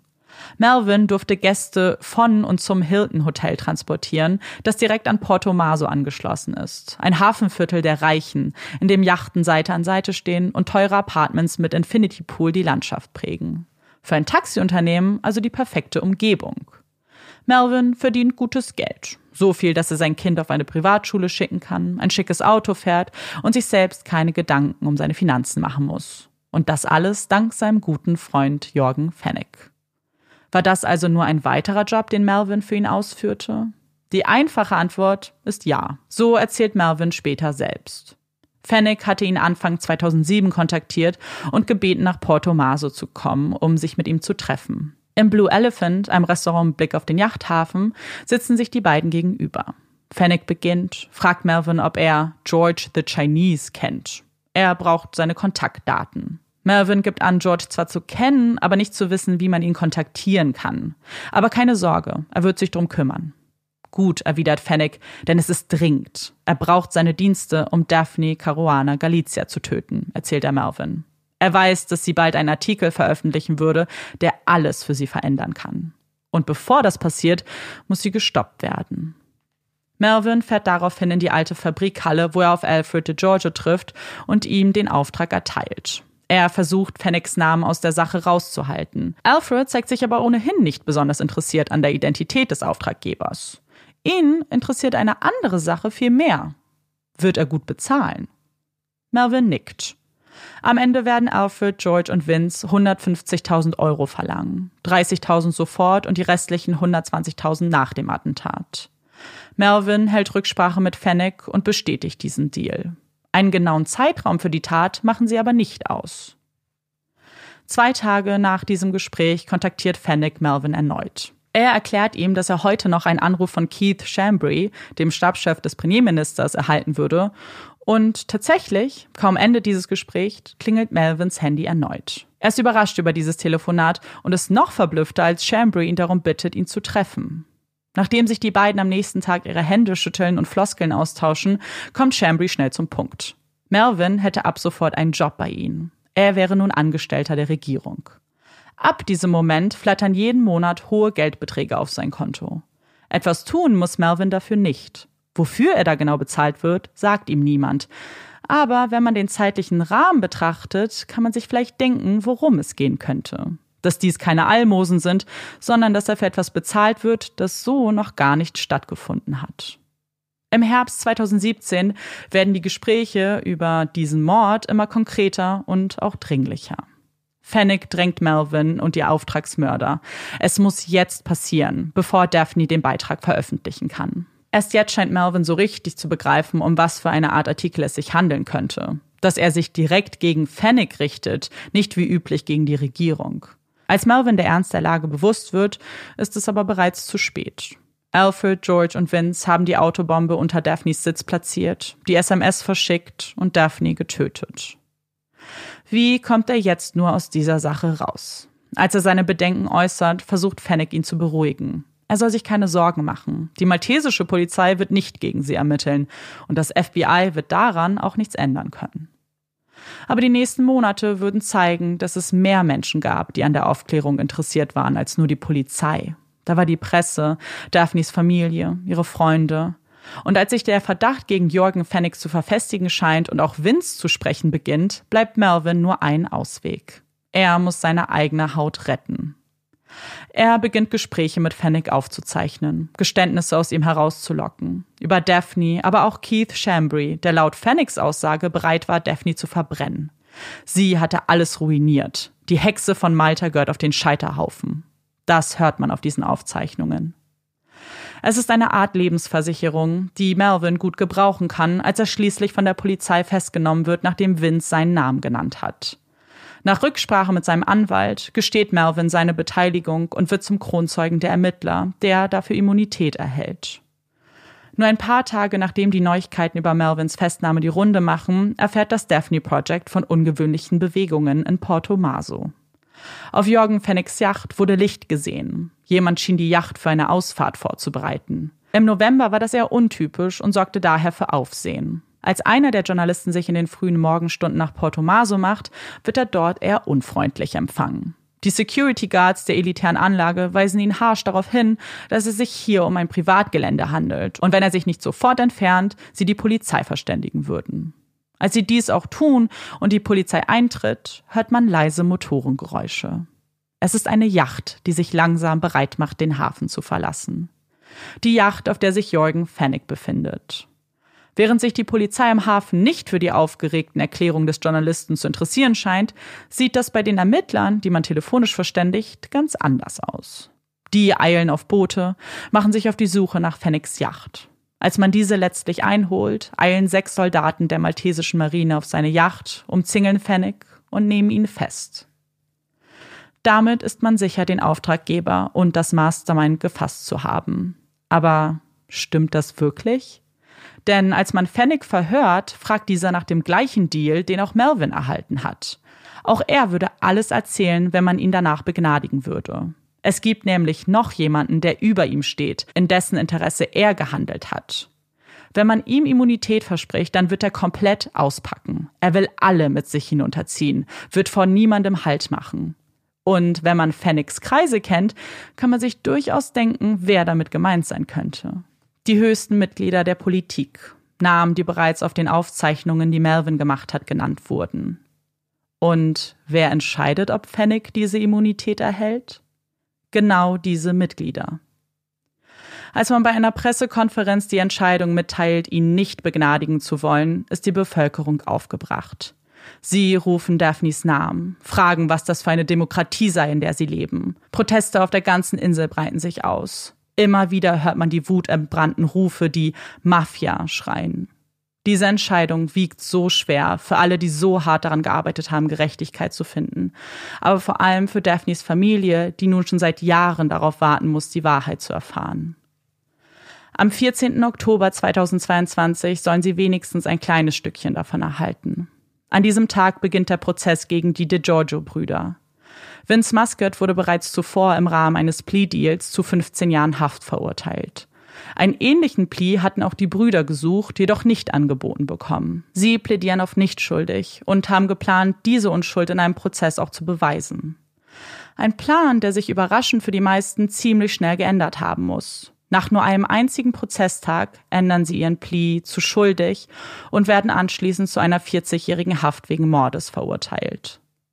In einem Interview mit einem der Journalisten des Daphne Projects vor dem Prozess hatte George die Tat gestanden, jedoch ausgesagt, dass er nicht wusste, wer Daphne überhaupt war. Er hatte nicht damit gerechnet, dass diese Tat so hohe Wellen schlagen würde. Wenn er das gewusst hätte, hätte er mehr Geld verlangt, sagt er lachend. In diesem Interview deutet George an, den wahren Auftraggeber zu kennen. Nicht Fennec, sondern den Mann, der Fennec beauftragt hat. Es ist Chris Cardona, der Wirtschaftsminister. Diese Aussage zieht er bei der Vorbereitung des Prozesses jedoch wieder zurück. Der Prozess gegen Jorgen Fennig wird derzeit noch vorbereitet. Ein Termin steht noch nicht fest. Die Hoffnung besteht also, dass vielleicht dieser Prozess noch die ganze Wahrheit ans Licht bringen wird. Und selbst wenn nicht, ist eins doch gewiss. Das Daphne Project wird erst dann locker lassen, wenn genau dies der Fall ist. Sie würden niemals aufhören, für Daphne zu kämpfen. Genau wie ihre Söhne, die mittlerweile alle drei Journalisten geworden sind. Ihre Mutter hat ihr Leben riskiert für die Wahrheit und sie hat diesen Kampf verloren. Dieser Verlust soll nicht umsonst gewesen sein. Das Daphne Project hatte sich zu Beginn ihrer Zusammenarbeit ein Motto ausgesucht, das auch noch heute im Fokus ihrer Arbeit steht. Diese Männer haben zwar die Journalistin getötet, aber nicht die Story. You killed the messenger, but you won't kill the message. Die Story einer Frau, die sich nicht hat unterkriegen lassen, die für die Wahrheit gekämpft hat, jeden Tag ihr Leben riskierte, die von den mächtigsten Menschen bedroht wurde und trotzdem weitermachte. Sie ist ein Vorbild für viele Journalistinnen auf der ganzen Welt, die unermüdlich ihrer Arbeit nachgehen. Daphnes Geschichte ist an dieser Stelle noch lange nicht vorbei. Wir beenden diesen Teil also mit einem To be continued. Fortsetzung folgt. Ja, wow. Ähm, Amanda hatte mir vorher schon gesagt, äh, um welchen Fall es sich heute drehen wird. Das heißt, ich wusste es schon. Aber trotzdem kannte ich natürlich den Fall in dieser Detailreiche und in dieser Detailfülle überhaupt nicht, sondern hatte quasi immer nur so ein bisschen die Schlagzeilen damals so mitverfolgt. Und ähm, manche Sachen sind einfach vielleicht nicht unbedingt überraschend, weil man ja wusste, um welches mhm. Thema geht, aber es ist trotzdem schockierend zu sehen, welche Ausna Auswirkungen beziehungsweise Ausmaße diese Korruption und dieser Skandal dann doch hatte irgendwie am Ende. Das fand ich ja. gerade die ganze Zeit, als ich dir zugehört habe, dachte ich so, wie kann das in einer Demokratie passieren und vor allem auch wirklich so dieses Gefühl, was die Familie wirklich am Anfang hatte. Wie kann man denn überhaupt noch den Ermittlungsbehörden vertrauen? Ja. Wenn, wenn diese Korruption sich durch alles zieht, so geführt durch jede Behörde, durch alle Machenschaften und so und, und scheinbar halt ähm, weder Mord, also wer halt vor Mord nicht zurückschreckt, der schreckt ja dann vor gar nichts zurück. Ja, absolut. Und ich hatte den Fall, bevor ich es jetzt recherchiert habe, wahrscheinlich auch ähnlich wie du so oberflächlich mitbekommen, weil er ja auch wahnsinnig aktuell ist, wie wir ja auch gesehen haben, gerade mit dem Prozess, der jetzt erst ein paar Monate alt ist. Aber ich, als ich dann die Details gehört habe, und ihr wisst ja, wenn ihr unseren Podcast länger hört, das ist ja das, was wir beide eigentlich auch so spannend finden, so diese, diese Kleinigkeiten, auch gerade wie die Familie damit umgeht und wie war ihr vielleicht der Tag noch, was haben sie gemacht, weil das kommt natürlich ganz selten dann aufs Papier, aber was bei dem Fall vielleicht auch so besonders war, was die Quellenlage angeht, ist, wie unfassbar viele Quellen es gibt, weil wir ja hier gesehen haben, wie viele unterschiedliche Pressevertreter sich auch zusammengetan mhm. haben, die ja das Gefühl hatten, hier noch eine Stimme zu sein für Daphne, die einfach mit ihren 53 Jahren einfach viel zu früh aus dem Leben gerissen wurde und die ja eigentlich so viel vorhatte und die ja genau den Job macht, die so, den so viele Menschen da draußen machen und die irgendwie dann auch Angst hatten um ihr Leben weil viele der Journalisten und Journalistinnen des Daphne Projects, die sich dem angenommen haben, sind ja auch nach Malta gereist und alle, unabhängig voneinander, haben erzählt, dass sie zum Beispiel auch unter ihre Autositze geguckt haben. Einfach mhm. unterbewusst, ja, weil sie einfach Angst hatten in dem Moment. Und als sie dann miteinander geredet haben und später und das so ein bisschen äh, erzählt haben, waren dann alle so, ja. oh mein Gott, das habe ich auch gemacht. So, weil es, ja. es war jetzt keine Absprache von, ihr müsst jetzt Angst haben, sondern das war einfach ein Gefühl, mhm. was sich verständlicherweise ausgebreitet hat. Und Vielleicht sage ich ganz kurz was zu meinen Quellen, weil es jetzt gerade, glaube ich, ganz gut passt. Meine Hauptquelle ist ein Podcast, der von einem der Journalisten ins Leben gerufen wurde, der auch Teil des Daphne Projects war. Und zwar ist es der Podcast Who Killed Daphne von Wondery, der wirklich super gut ist. Also ich hatte, als ich den Fall ausgesucht habe, so ein bisschen Angst, was heißt Angst vor dem Fall nicht wirklich, aber Respekt, weil gerade mhm, wenn es um Politik geht, wenn es um ja. so genau, wenn es um so Verwirrungen und Verstrickungen innerhalb der Politik geht, dann ich hatte einfach viel Respekt, ob ich das alles verstehen würde, ob ich das am Ende begreifen würde, wer wie zusammenhängt. Dieser Podcast hat es A super klar gemacht, aber auch B so spannend erzählt mit diesen kleinen Anekdoten, die ich auch zum Teil eingebaut habe, weil, sie, weil ich sie so spannend fand.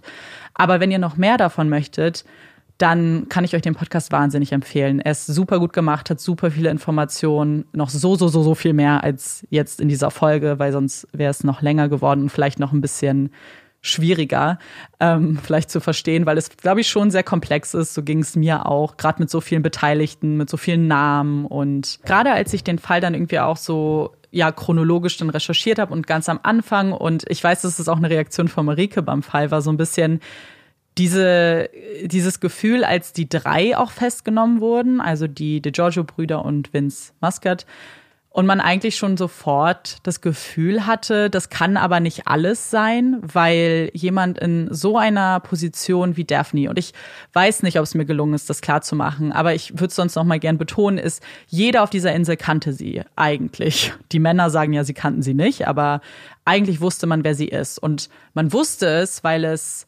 A sehr, sehr viele Formate von oder mit ihr gab. Sie wurde auch oft interviewt, aber B, weil die Politik auch aktiv immer wieder sie erwähnt hat. Zehn Tage vor ihrem Tod hat sie noch ein Interview gegeben. Ähm, eins der wenigen Interviews, in dem sie auch sehr private Einblicke gegeben hat in diese, in ihre Lebenssituation und wie viel Drohung sie erfahren hat und wie viel Druck sie empfunden hat. Und da hat sie eben auch gesagt, sie hatte oft das Gefühl, sie war so der Buhmann der Regierung. So wenn irgendwer sie kritisiert hat, wurde sie eigentlich als, als Bildnis dann irgendwie dahingestellt und hat ja die Kritik als solches gar nicht angenommen.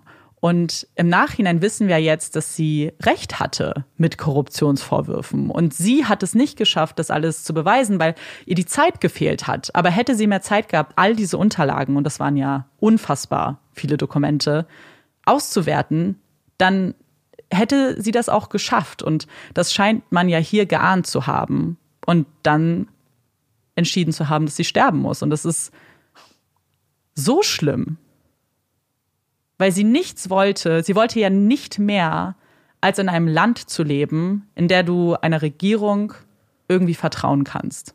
Wenn es ganz einfach runtergebrochen ist, ehrlich gesagt. Hm. Und dafür mit dem Leben zu bezahlen, ist schon. Es tut mir einfach nur so leid für alle, irgendwie für ihre ganze Familie, für sie selbst, für jeden, der da irgendwie betroffen ist. Ja, das, ähm, was du auch gesagt hast und dieses diese Menschen möchten nicht mehr, also jetzt zum Beispiel Daphne, aber auch, wir sehen das ja jetzt auch in ganz, ganz vielen anderen Ländern, sei es jetzt beispielsweise aktuell in Iran, ähm, mhm. aber auch in, in so vielen anderen Ländern, auch in der Vergangenheit, weil wir wissen, dass einfach grundsätzlich Journalisten und Journalistinnen extrem gefährlich leben. Ja. Je nachdem, in welchem Land sie sind. Und das, ähm, jetzt in Deutschland haben wir es auch gehabt in den letzten Jahren, dass halt, glaube ich, auch, soweit ich weiß, Bedrohungen und so gegen Journalisten und Journalistinnen gestiegen sind. Ähm, in Europa ist ja auch nicht die einzige Journalistin gewesen, die ja in den letzten Jahren ermordet ja. wurde, auch im Zusammenhang mit Korruption. Und ich glaube, das muss man halt immer sehen, wie wertvoll Pressefreiheit ist und Informationsfreiheit und dass das ein Gut ist, was man A nicht zu hoch ansetzen kann, weil vieles ja darauf aufbaut, aber auch wie stark das international ähm, nicht nur unter Druck steht, sondern teilweise auch einfach gar nicht gegeben ist.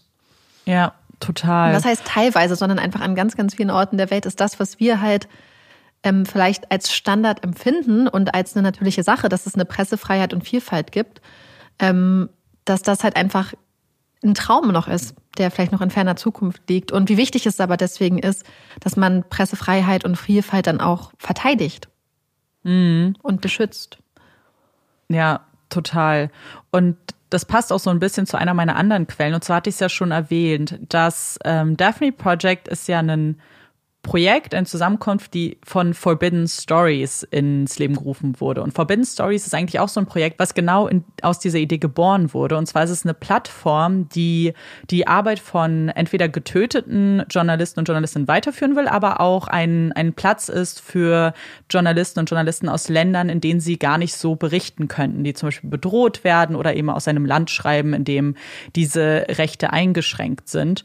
Und das Ganze wurde ins Leben gerufen nach dem Vorfall an das Magazin Charlie Hebdo. Ich bin sicher, dass das auch viele kennen und existiert eben bis heute und nimmt zum einen eben die Geschichte von Daphne auf, aber auch vielen anderen Journalisten und Journalistinnen und ist auch etwas, was einfach so ein wichtiges Projekt ist. Deswegen würde ich das auch nochmal empfehlen, wenn ihr mal da vorbeigucken wollt. Die Links machen wir euch wie immer in die Show Notes. Aber das war auch etwas, was mir total viel geholfen hat bei der Recherche, aber auch generell, ja, was ich super, super wertvoll fand auch. Mhm. Und ich hatte ja schon gesagt, es gibt super viele Quellen, aber es gibt auch einfach ganz viele Projekte, die eben nach dieser Tat auch ins Leben gerufen wurden. Zum einen gibt's die Daphne Caruana Galizia Foundation. Das ist eben eine Foundation, die zum einen für Gerechtigkeit für Daphne kämpft, also immer noch das der Fall weiter ermittelt wird, dass hier nämlich noch lange nichts fertig ermittelt wurde, aber auch auf die Gefahren hinweist, ähm, mit denen Journalisten und Journalisten konfrontiert sind. Und die unterstützen auch andere Fälle. Zum Teil stellen sie auch Gelder für irgendwie die Verteidigung zum Beispiel von Journalisten und Journalistinnen und sprechen sich nämlich aus für eine unabhängige Presse, aber auch eben für die Sicherheit, gerade für Investigativjournalisten und Journalistinnen. Und ist auch eine total tolle Seite. Und was es auch seit 2019 gibt, ist der Daphne Caruana Galizia Prize for Journalism. Der wurde vom Europäischen Parlament ins Leben gerufen.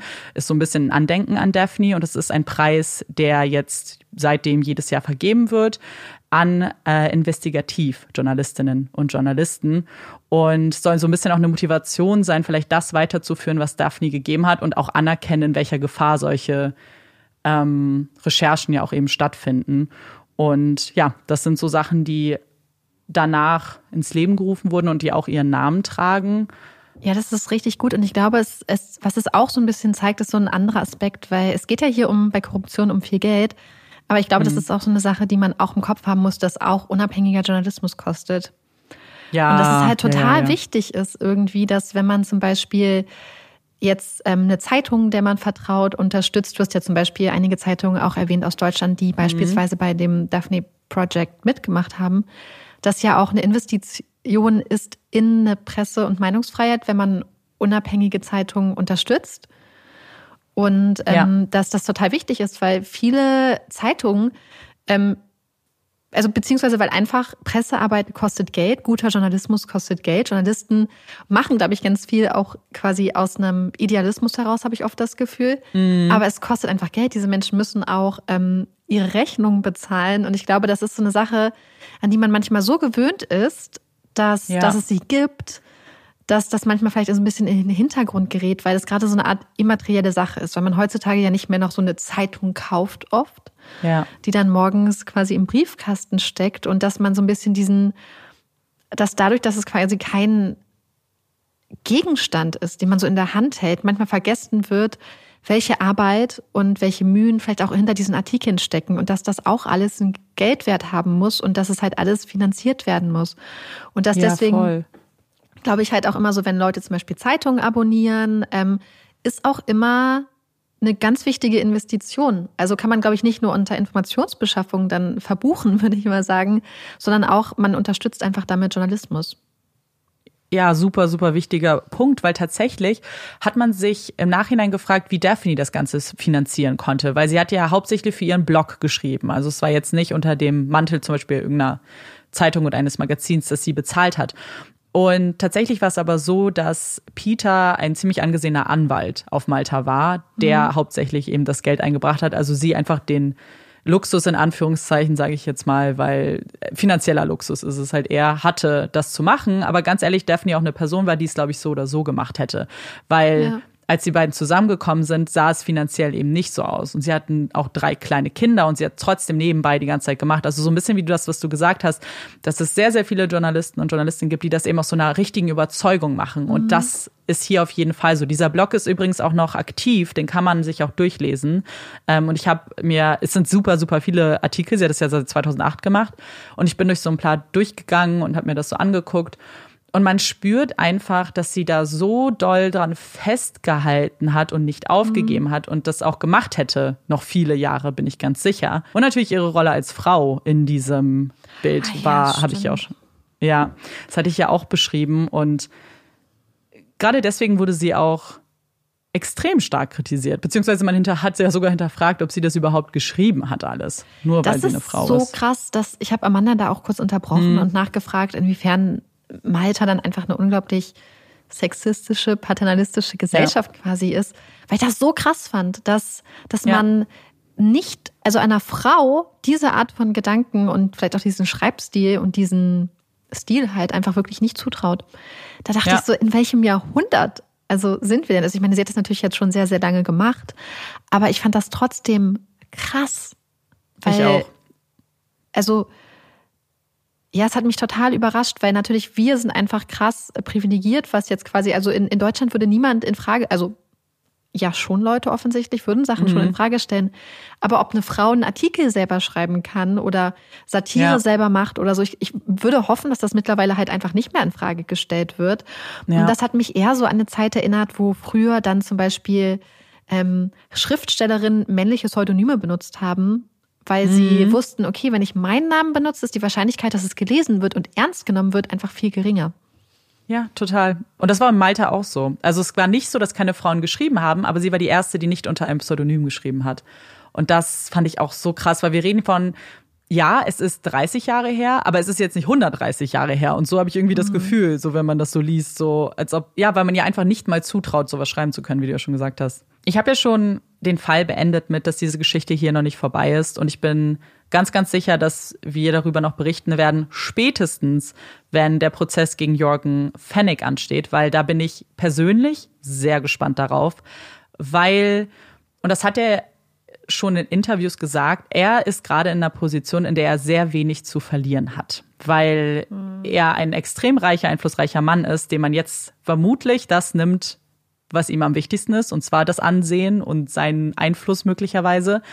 Und er schon gesagt hat, er wird zwar nicht begnadigt, aber wir wissen natürlich nicht, ob es nicht dann, ob er nicht vielleicht doch alle einfach mit sich runterzieht, um zu sagen, dann bin ich wenigstens nicht alleine da unten. Ich halte es nämlich schon für durchaus möglich, dass das nicht das Ende ist, also dass wirklich jemand über ihm stand.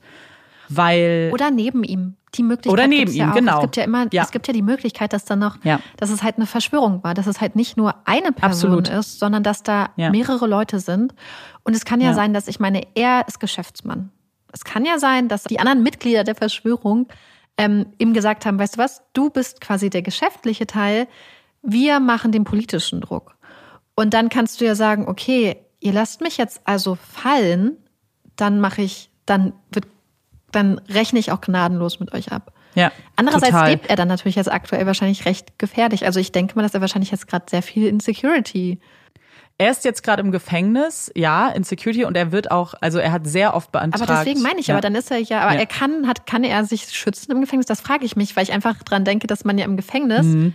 wenn wir denken, dass das Gefängnis ist ja auch, gehört ja auch wahrscheinlich ja. untersteht einer Behörde, der muss ja ähm, Angst. Also ich hätte Angst, glaube ich, in dem Moment, wenn wir halt denken, wie tief die Korruption da reingeht. Das ist eine, also ich, ich weiß nicht, ob er Angst hat. Wir spekulieren jetzt ein bisschen.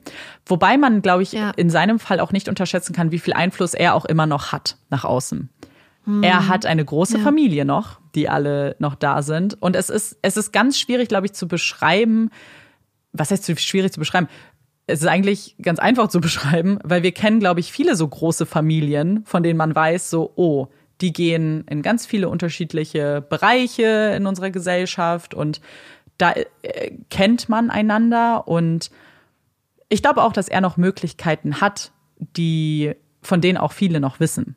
Also hm. ja. Ich glaube, ich würde mir einfach, also wenn ich so richtig ja. reich wäre und im Gefängnis wäre, würde ich mir, glaube ich, versuchen, also offensichtlich nicht, weil ich, ja. also soll jetzt auch nicht äh, die, die Schwere der Situation äh, runterspielen, aber ich glaube, ich würde einfach versuchen, die Leute, die im Gefängnis sind, zu bestechen. Ja. Dass sie nicht von der anderen Seite bestochen werden könnten. Du, ich kann mir, Also weißt ja, du, so voll. wenn du zuerst kaufst, ähm, kann, kommt dir vielleicht niemand zuvor oder du bietest halt einfach mehr und sagst so, hey, mhm. ich möchte sicher gehen, dass ich hier lebend rauskomme. Ja. Deswegen bezahle ich euch alle richtig ja, gut. Total. Also ich glaube auch, ich kann mir auch vorstellen, dass sowas auch passiert. Ich kann es mir, also das ist es halt, man kann sich sowas einfach vorstellen. Irgendwie ist diese ganze Welt für mich, oh, das ist so etwas, was so groß ist, dass ich das ganz schwer manchmal so begreifen kann. Ich weiß nicht, ob du weißt, was ich meine. So überhaupt mir ja. Dieses Maß an Korruption, von dem ich weiß, dass es auf der ganzen Welt irgendwie existiert, in irgendeiner Form. So schwer vorzustellen manchmal, so wir haben gerade heute, beziehungsweise gestern ja auch wieder jetzt wahrscheinlich einen riesigen Korruptionsskandal ja, ja. Äh, in der EU. Mhm. Also es ist, es ist so ein Thema, wo man, glaube ich, einfach manchmal ja einfach aus der super komfortablen Situation, in der wir uns befinden, was man einfach nicht sieht, aber was, weil es halt im Idealfall für die Ausführenden natürlich unter der Hand ja. passiert. Aber ich glaube, dass da halt einfach wirklich, wie du sagst, dass das Ausmaß riesig mhm. ist Und wenn ihr euch vielleicht auch für Korruption auf Malta noch interessiert und auch noch vielleicht ähm, dazu mehr erfahren wollt, Zeitverbrechen hat zu diesem Fall auch eine Folge gemacht. Und die gehen aber sehr detailliert eben auf die Korruption, auf Beispiele von Korruption, wie das Ganze ähm, auch vonstatten geht ein. Also wenn euch das interessiert, dann könnt ihr da auf jeden Fall reinhören. Das fand ich sehr, sehr, sehr spannend. Und vielleicht hat sich der eine oder andere jetzt gefragt, was ist jetzt mit diesen ganzen Politikern aber passiert? Deswegen dachte ich, erzähle ich euch das nochmal ganz kurz ähm, den Personen, über die wir schon gesprochen haben. Zum einen haben wir da natürlich Joseph Muscat, der Premierminister, beziehungsweise der damalige Premierminister. Denn 2019 forderten immer mehr Menschen seinen Rücktritt. Zum einen, weil die Ermittlungen so schleppend vorangingen. Man hatte ja das Gefühl, von Seiten der Ermittler passierte da irgendwie nicht ganz so viel und äh, die Presse hat da viel dieser Arbeit übernommen, aber auch, weil man natürlich gesagt hat, hey, da sind eben Menschen, die in deiner Regierung, die eben deine Minister waren zum Teil, ähm, involviert. Dein Stabschef war wahrscheinlich involviert.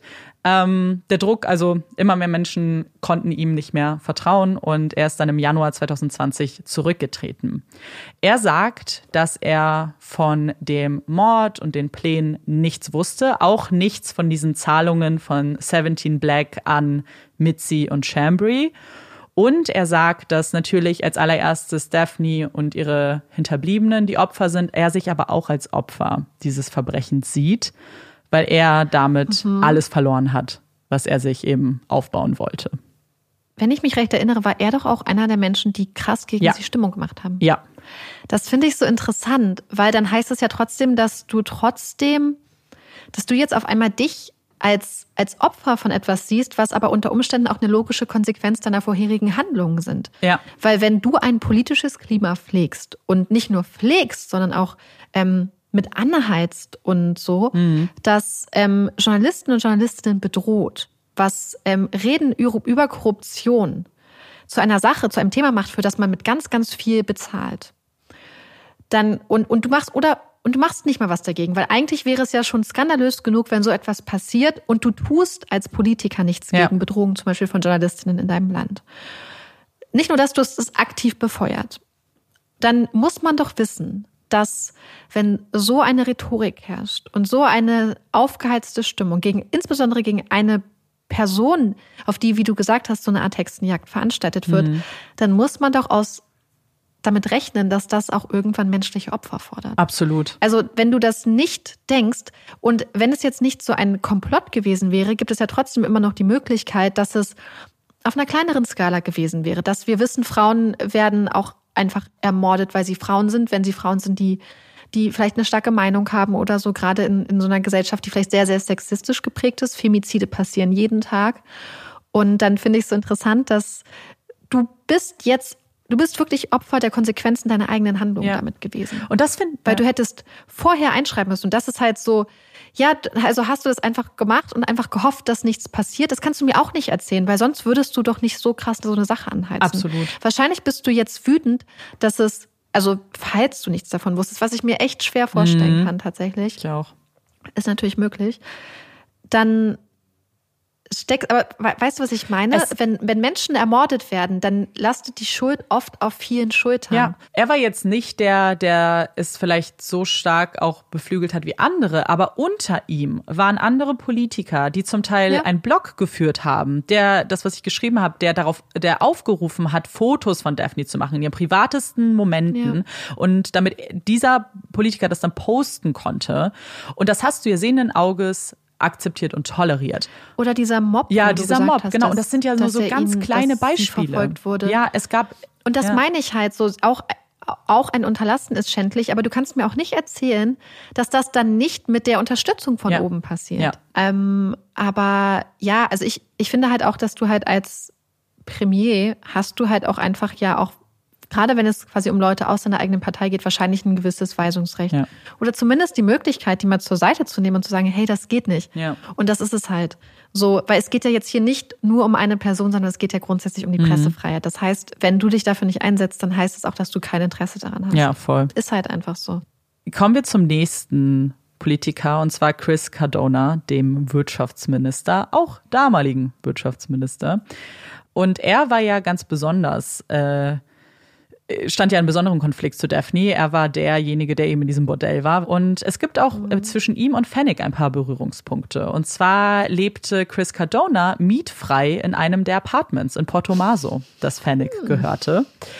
Und ähm, sowohl Muscat als auch Cardona und generell haben es alles so ein bisschen runtergespielt und gesagt, ja, Fennec war einfach ein reicher Mann, mit dem wollte man halt zu tun haben, weil dann wurdest du immer nett ausgeführt und es gab halt teures Essen und hier halt eine schöne Wohnung. Ähm, aber es ist schon, ist schon irgendwie krass. Naja, das ist aber Vorteilsnahme ja, und genau. Bestechung. Genau. Ja, ja, total. Also genau. wenn du, wenn du, und das ist halt das Krasse, welches Ausmaß es zeigt. Weil mhm. wenn man sagt, na ja, natürlich habe ich mit ihm ähm, die Sachen gemacht, weil es war halt einfach schön, Vorteile zu genießen. Ja. Das ist ja die Definition. Das ist ja die Art, wie Vorteilnahme ja. oft oder Bestechung, Bestechlichkeit, ich weiß nicht, also es ist ja die ja, Bestechlichkeit, wenn du quasi der Empfänger bist des Geldes. Ähm, so funktioniert das. Und es geht ja in beide Richtungen. Mit, mit Geldwerten. Ja. ja. und das meine ich halt. Ja. Das finde ich so interessant zu sagen, hä, natürlich mochte ich die nicen ja. Sachen, deswegen wollte ich mich mit ihm gut stellen. Ja, aber genau das ist das Problem. Ja. Wenn du das als die in Anführungsstrichen harmlose Erklärung für dein Verhalten und deine Beziehung zu einem reichen, reichen Mann darstellst, dass du halt die Vorteile genossen hast, dann ist doch in anderen Ländern wäre allein das Grund ja. für eine Anklage unter Umständen und für einen Rücktritt. Und hier wird es als Verteidigung ja. gebracht. Und wir wissen ja, dass danach äh, Phoenix Firma Elektrogas ausgewählt wurde, um eben dieses Kraftwerk zu bauen. Also ist, also weiß ich nicht, lässt. Aber, aber ja. das ist so, das ist so krass. Das ist, als ob jemand sagt, hm. aber ich verprügel meine Kinder doch nur, ich töte sie doch ja. nicht. Ja, ja, aber das Verprügeln alleine ist auch schon ein Straftatbestand. Beziehungsweise es ist halt einfach, es ist beides Gewalt. Mhm. Und, und, und das finde ich so interessant, dass hier quasi, dass hier Bestechlichkeit als vermeintlich harmlose Erklärung benutzt wird. So, das ist, das ist Vorteilsnahme. Ja. Und gegen ihn sprechen natürlich auch so ein paar Argumente, dass er vielleicht auch ein bisschen mehr mit dem Mord zu tun haben könnte. Denn zum einen haben wir ja diesen Stammgast aus der Bar, der gesagt hat, dass er, mhm. dass er gesehen wurde mit diesen, äh, mit den De Giorgio-Brüdern, also mit zwei der engagierten Mörder. Und dann haben wir auch noch den Umstand, dass ja George De Giorgio in einem Interview auch angegeben hat, dass er der eigentliche Auftraggeber ja. ist, was er später wieder zurückgezogen hat, als es dann zum Prozess ging. Das heißt, er ist aus, also ich glaube, aus vielen Köpfen ist er noch nicht ganz rausgestrichen als möglich involviert. Er wurde aber nie angeklagt. Es gibt auch da jetzt nichts weiter, aber natürlich viel Kritik. Mhm aus der Bevölkerung. 2019, als es dann hochgekocht ist, 2019 war ja eben das Jahr, wo das gegen Jorgen Fennig alles rauskam, deswegen hören wir dieses Jahr immer wieder äh, forderte, auch man, äh, forderte man auch seinen Rücktritt. Er ist auch erst selbst zurückgetreten, wurde dann aber von Joseph Muscat wieder ins Boot geholt und ähm, hat dann auch noch ein Jahr weiter ähm, weiter seinen Ministerposten inne gehabt, auch als der neue Premierminister Abela das Amt übernahm. Aber dann äh, verschärften sich die Spekulationen gegen ihn immer mehr und irgendwann bat Abela ihn dann zurückzutreten, was Cardona auch letztlich tat. Dann haben wir noch Keith Chambry, das ist der Stabschef, ehemaliger Stabschef, denn auch er hat natürlich einige Kritik erfahren, beziehungsweise ist er, glaube ich, der Mensch, von dem die meisten überzeugt sind, dass er damit was zu tun hat, ähm, weil er ja so eng mit Fennec war. Und wir haben ja auch diesen Vorfall zwischen Chambry und Melvin, seitdem, also wo Melvin ja auch einfach Geld versprochen wurde und einen Job bei der Regierung und er einfach Geld erhalten hat. Und Keith Chambry hat sein Amt im November 2019 niedergelegt, nachdem er von der Polizei festgenommen wurde. Das war eben als ähm, Jürgen Fennig auch festgenommen wurde und man eben den Verdacht gegen Chambry auch hatte. Man hatte ihn aber nur ein paar Tage in Gewahrsam, weil man nichts gegen ihn finden konnte, weil er sein Handy verloren hat. Also er hatte kein Handy mehr. Aha. Upsi. Ja. Und äh, solange man das halt nicht finden kann und bis dato ist es niemandem gelungen, das Handy zu finden, konnte man so erstmal äh, nichts wirklich Handfestes gegen ihn finden. Also er ist nicht festgenommen, äh, nicht angeklagt, aber auch ein spannender Aspekt. Wenn man sich vorstellt, dass er als in seiner Position sein Handy zu verlieren, wäre schon, wär schon krass. Aber Malta ist ja auch eine Insel. Meinst du, es ist ins Wasser also, gefallen? Möglich. Ja, natürlich. Äh, Jorgen Fennig beschuldigt übrigens ihn, den Mord in Auftrag gegeben zu haben. Das wissen wir schon. Ich mhm. bin sehr gespannt, was im Prozess dazu noch kommt. Wer weiß. Aber das ist so die Sache und deswegen kann ich mir dann nicht vorstellen, dass ein Premier dann gar nichts ja, damit zu tun ja, ja, hat. Ja, ja, ja. Wenn das dein Stabschef ja, ist. Ja, wenn das, ja. Und das, darauf wurde auch und? Muscat super oft angesprochen und er hat halt immer wieder gesagt, er weiß von nichts. Und das ist halt auch so ein bisschen die Sache. Also ich meine, wir haben ja jetzt hier einige Namen, die ganz konkret damit in Verbindung mhm. stehen. Aber ich glaube, man muss sich auch keine Illusion machen, dass wenn es hier um eine ganze Partei geht, ja. das sind halt verschiedene Ministerposten. Das sind alles Leute, die seit Jahren zusammenarbeiten. Ich kann mir nicht vorstellen, dass Politiker, die nicht korrupt sind, die ähm, von Korruption nichts halten, dann da einfach so mitziehen und also deswegen würde ich glauben, dass halt diese, ich glaube, dass Korruption sich gegenseitig bedingt. Ja. Und ich glaube auch, dass Leute dann auch viel, ähm, und es muss vielleicht nicht mal sowas mit Geld sein, aber es kann, glaube ich, kann mir auch gut vorstellen, sowas wie Erpressung. Und ich kann mir vorstellen, dass, beziehungsweise das ist, glaube ich, auch das Schwere bei den Ermittlungen. Nur weil ein Name nicht genannt wird, jetzt zum Beispiel von anderen Politikern oder Behördenleitern, was weiß ich, heißt es ja nicht, dass sie nicht unbedingt was damit zu tun haben. So ein bisschen das, mhm. was ähm, Daphne ja auch gesagt hatte. Was aber bedeutet, dass da unter Umständen einfach noch viele Leute sind, die auch was zu verlieren hätten, wenn sie jetzt zum Beispiel zu hart äh, zum Beispiel Konsequenzen fordern. Wenn sie jetzt auf einmal zu hart gegen Sachen durchgehen oder wirklich äh, Druck machen, dass wirklich krass ermittelt wird. Eigentlich, ich glaube, einzig und allein ein Politiker oder eine Politikerin, die absolut reine Weste haben, könnten das ja wirklich durchziehen. Ja, total. Weil in dem Moment, in dem du selbst irgendeine Korruption mit am Start hast und wenn wir denken, dass das vielleicht alles miteinander verwoben und verflochten ist, bist du ja am besten bedient, die Klappe zu halten, weil man dich damit ja auch einfach unter Druck setzen kann. Man sagt so, hey, wenn du nicht aufhörst, das und das weiter voranzutreiben oder wenn du es wagst, irgendwas öffentlich dazu zu sagen und Stellung zu nehmen, dann kommen all deine Sachen auch auf den Tisch. Ja. Und deswegen glaube ich auch, dass korrupte Politiker, gerade wenn es sich um zum Beispiel einen korrupten Premierminister oder irgendwelche anderen Minister handelt, dass sie ein Interesse haben, dass die Korruption nicht nur bei ihnen liegt, sondern auch bei all den Leuten, mit denen sie zusammenarbeiten. Ja. Weil du eine korrupte Person halt einfach gut kontrollieren kannst. Ja, total. Voll.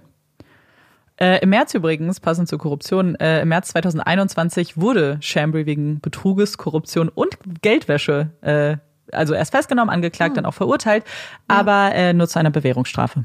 Also er ist nicht ins Gefängnis. Das ist interessant. Gekommen. Krass, ne? Hm. Krass. Und als letztes haben wir noch Konrad Mitzi. Das ist ja der, erst war er Energieminister, dann äh, Tourismusminister.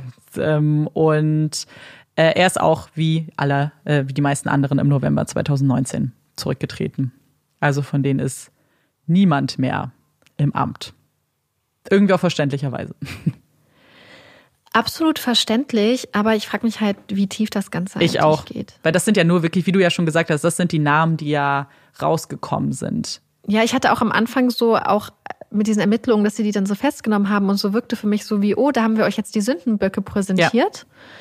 Damit ihr jetzt der Welt und auch der Familie etwas präsentieren könnt. Aber es war halt einfach so klar, dass das halt nicht der Punkt ist, wo es aufhört, sondern erstmal so ein, wie so ein Ach so, und weißt du, was ich, so ein, nicht so das hatte ich jetzt ganz mhm. vergessen mhm. zu sagen. Aber der Punkt, dass sie da festgenommen wurden, das hat später die Regierung zugegeben, dass das gestellt war, ne? Also die wussten wirklich vorher mhm. schon, dass die drei Männer sind und die haben ja. diese ganze Festnahme gestellt, damit sie die schön filmen können und das dann präsentieren.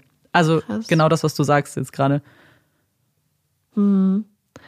Weil so wirkt es halt auch einfach so, weißt du, so dieses, oh, wir treffen sie zufällig, ja. wo sie da zu dritt rumsitzen, so. Also ich glaube, das Dümmste, was man machen kann, nachdem man so eine Tat macht, ist danach erstmal zusammen rumchillen. Ja. In einem Lagerhaus. Ja, total. Also mehr, mehr Krimi kannst du gar nicht machen ja, eigentlich. Voll. So ist, als ob sich das so ein Regisseur ausgedacht hätte. Wo nimmt man die Bösewichte fest? In einem Lagerhaus, beim Kartenspiel. Und rauchen und dann. Beim Rauchen. Ein ganzes SWAT-Team so reinschicken und es ja. ist, ja. Also, das fand ich auch total krass. Weil gerade vor allem, weil wir wissen ja, dass oft, nicht immer, aber dass gerade so Durchsuchungen und Festnahmen von Menschen, denen man auch ein hohes Gefahrenpotenzial zutraut, ja meistens eher zum Beispiel so ein bisschen in den frühen Morgenstunden mhm. zu Hause und so passieren. Ja. Also zumindest das, was, was wir so ein bisschen jetzt also was, was man öfters mal beobachtet, dass es halt frühe Uhrzeiten sind, wo Leute eher so ein bisschen überrumpelt werden sollten und dass dann halt alle zufällig an einem Ort festgenommen werden. Ja, ist einfach, ja, super unwahrscheinlich. Ja. Wie du sagst, das würde man ja auch vermeiden ja. wollen eigentlich als Täter. Ich frage mich, ob sie auch Geld dafür bekommen haben, dass sie, das hatte ich auch das Gefühl, dass sie Geld dafür bekommen haben, dass sie dann sich schuldig bekannt mhm. haben. Das, weil ich das Gefühl hatte, dass, weil das, ich arbeite gerade an so einem Fall, wo es auch super interessant mhm. ist im Prozess später. Ähm, weil natürlich ein Prozess ist eine Sache, die du nicht zu 100 Prozent immer kontrollieren kannst. Und dann ist es wahrscheinlich für alle Ange Beteiligten ähm, besser, wenn diese Menschen dann einfach auf schuldig plädieren. Und wenn du auf schuldig plädierst und dafür dann 40 Jahre bekommst, dann kann ich mir schon vorstellen, dass da vielleicht hinter dem keine, also hinter den Kulissen einfach viel Geld an Familien geflossen ist, zum Beispiel. Irgendwas muss da passiert sein, weil es war auch eine ganz interessant, also das ist, diese Abfolge war ganz seltsam, weil der erste Prozesstag war auch durch und gerade mhm. George de Giorgio war sehr aufgebracht. Er hat sehr mhm. viel mit, also ganz viel, hat er viel mit so Beleidigungen um sich geworfen an diesem Prozesstag. Mhm. Und dann am Ende war dann so, ja, sie besprechen sich. Und alle waren so, was besprechen sie jetzt noch? Und dann kam einfach nur die Mitteilung, okay, der Plea wurde geändert. Und das war's. Damit war der Prozess ja, vorbei. Muss irgendwas passiert sein. Irgendwas muss, ja, irgendwas muss zu 100 Prozent passiert sein. Und wissen noch nicht, was. Vielleicht ist das auch etwas, was man noch erfahren wird. Es ist ja immer so bei aktuellen Fällen immer so ein bisschen schwierig, weil wir, weil wir natürlich wissen, dass jetzt vielleicht noch möglicherweise viel rauskommt. Aber gerade weil ich wusste, dass der Prozess gegen Jürgen Fennig wahrscheinlich auch noch dauern wird, dachte ich, ja. ich mache den Fall trotzdem. Passt zu Malta. Genau. Ja. Und vielleicht jetzt abschließend, um auch so ein bisschen aufzulockern, wollte ich euch noch ein paar kleine Anekdoten aus Malta erzählen, ähm, was diesen Fall aber natürlich auch betrifft. Und zwar hatte ich mit der Recherche an einem Dienstag angefangen und an dem Montag war ich aber mit meinen Freunden, mit denen ich da war, sind wir unterwegs gewesen in St. Julians. Das ist so ein bisschen so ein Partybezirk, wo viele junge Leute sind, wo du so Party machen kannst, ein bisschen moderner. Und da haben wir dann zu Abend gegessen und dann wollten wir einen kleinen Verdauungsspaziergang machen und sind dann so lang gelaufen und sind dann äh, durch Porto Maso gelaufen. Und wenn man da reinläuft, also es ist erstmal so ein Kreisel, wo dick und fett Porto Maso draufsteht, und dann läufst du durch so ein Tor und bist halt im Yachthafen. Das sind halt so viele Yachten, teilweise passt so groß, dass da drei Yachten auf einer Yacht hätten Platz gefunden. Und wir sind da so durchgelaufen und da ist das Hilton Hotel direkt und du siehst dann rechts so eine Apartmentanlage mit so einem richtig krassen Pool, wo du direkt von den Apartments reingehen kannst. Und wir waren so, oh mein Gott, wie, wie toll ist das denn? Und haben schon gedacht so, oh, hier müssen richtig reiche Leute leben. Und als wir dann in unser Airbnb kamen, waren wir so, oh, müssen wir mal gucken, wie teuer das ist. Und das war alles, bevor ich diese Recherche angefangen habe und überhaupt wusste, was Porto Marso ist und gar nicht verstanden habe, was los ist. Und als ich dann recherchiert habe, war ich so richtig mindblown, weil ich dann dachte, oh mein Gott, das ist hier einer der Hauptorte unseres Falls und ich bin mittendrin und ich dachte mir nur so, oh mein Gott, es muss voll toll sein, hier zu leben. Und dann habe ich entschieden, vielleicht möchte ich da doch nicht mehr leben. Wir haben es dann so scherzweise ja. hieß Portomaso nur noch Corruptomaso die ganze Zeit. Hm. Ähm, und ich hatte noch zwei weitere Berührungspunkte in Malta und tatsächlich keiner dieser Berührungspunkte war irgendwie von mir also bewusst aufgesucht. Also ich dachte mir schon, wenn ich einen maltesischen Fall aus Malta recherchiere, kann ich mir ja vielleicht ein paar Schauorte auch angucken. Aber tatsächlich jedes Mal, wenn ich einen Berührungspunkt hatte mit Daphne oder eben hier Portomaso, war das durch reinen Zufall.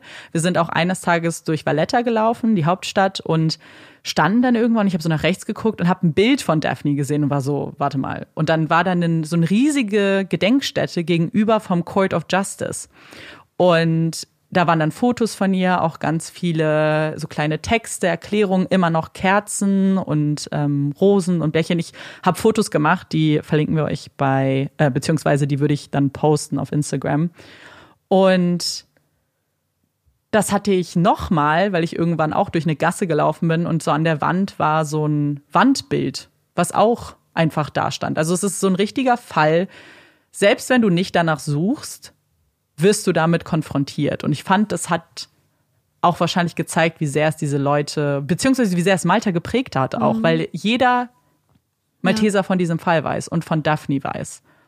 Und hat mich dann irgendwie nochmal bestärkt in der ähm, Entscheidung, diesen Fall zu machen, obwohl ich so viel Respekt davor mhm. hatte, weil ich dachte, ey, das ist einfach ein wichtiges Thema und auch ein wichtiger Fall. Das fand ich so interessant, als du gesagt hast, dass quasi ja auch so diese, ich sag mal, diese normalen Mitbürger in mhm. Anführungsstrichen, mhm. ähm, quasi in diesen Mob zum Beispiel mit reingezogen wurden oder da rein Daphne zu fotografieren ja. und so. Und was ich daran so interessant fand, ist, dass hier ja Politiker die Leute, auf deren Rücken sie sich bereichern, nämlich ihre Bürger, einspannen und instrumentalisieren oder die sich vielleicht auch bereitwillig instrumentalisieren lassen gegen diese Frau, ähm, um gegen eine Frau die Korruption, die der ganzen Gesellschaft schadet, ähm, die das aufwirft und, und ankreidet, diese Frau zu jagen und zu schaden. Und das finde ich so ich krass. Auch, ja. So dieses, dass, dass, weil ich, also, wie krass manipulativ ist es,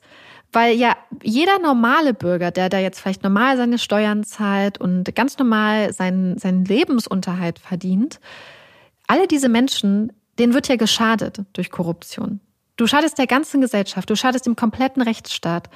Und dann nimmst du Menschen und instrumentalisierst sie als quasi so ein bisschen so Knechte, mhm.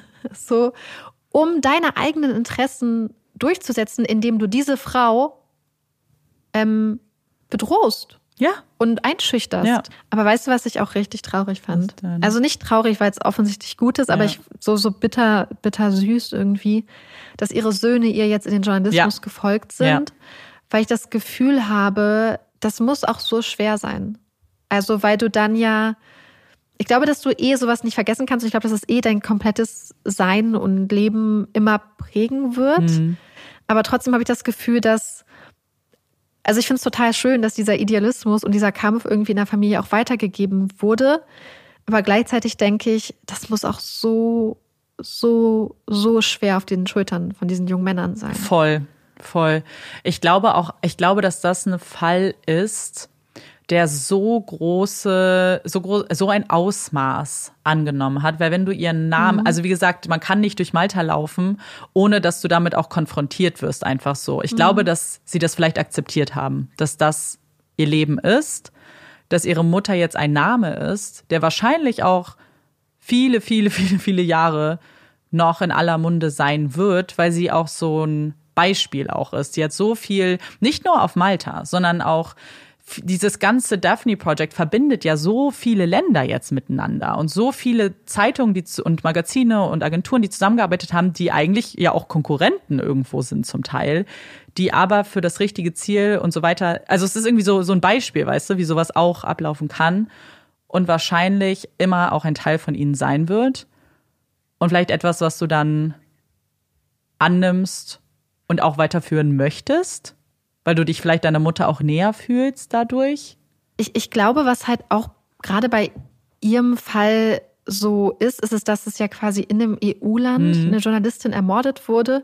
Und im Jahr darauf ist ja auch in der Slowakei ein Reporter und ich meine, es ist seine Partnerin ja. auch, ähm, Lebensgefährtin auch, sind ermordet worden, wo es ja auch um Korruption etc. ging. Und ich glaube, das war ja wieder was, was auch so ein bisschen so mh, mm, so einen Fokus drauf gelegt hat, ja. dass man sich nicht in Sicherheit wiegen kann, ja. auch wenn man in der EU ist halt, sondern dass äh, Journalisten und Journalistinnen da halt gefährdet sind und dass ich hatte so ein bisschen das Gefühl, dass das auch so ein bisschen als äh, oder als so, ein, so eine Art Wake-up-Call. Ja, total. Dass das eine Sache ist, wo man ähm, wirklich darauf fokussiert sein muss und wo man wachsam sein muss. Und das passt ja auch zu dieser Tatsache, dass du gesagt hast, dass es dieses, diesen Preis mhm. oder dieses Stipendium vom EU-Parlament ja. gibt. Und ähm, ja, genau, Jan Kuciak, ich bin mir nicht sicher, wie man es ausspricht, die, ähm, der Journalist, der ermordet wurde. Und ähm, ich glaube, das sind halt so Namen, die das halt so ein bisschen auch nochmal so ins Gedächtnis einfach rufen und die irgendwie so ein bisschen äh, stellvertretend einfach auch dafür stehen. Genau, stellvertretend eben für viele, genau. Was es für ein ja.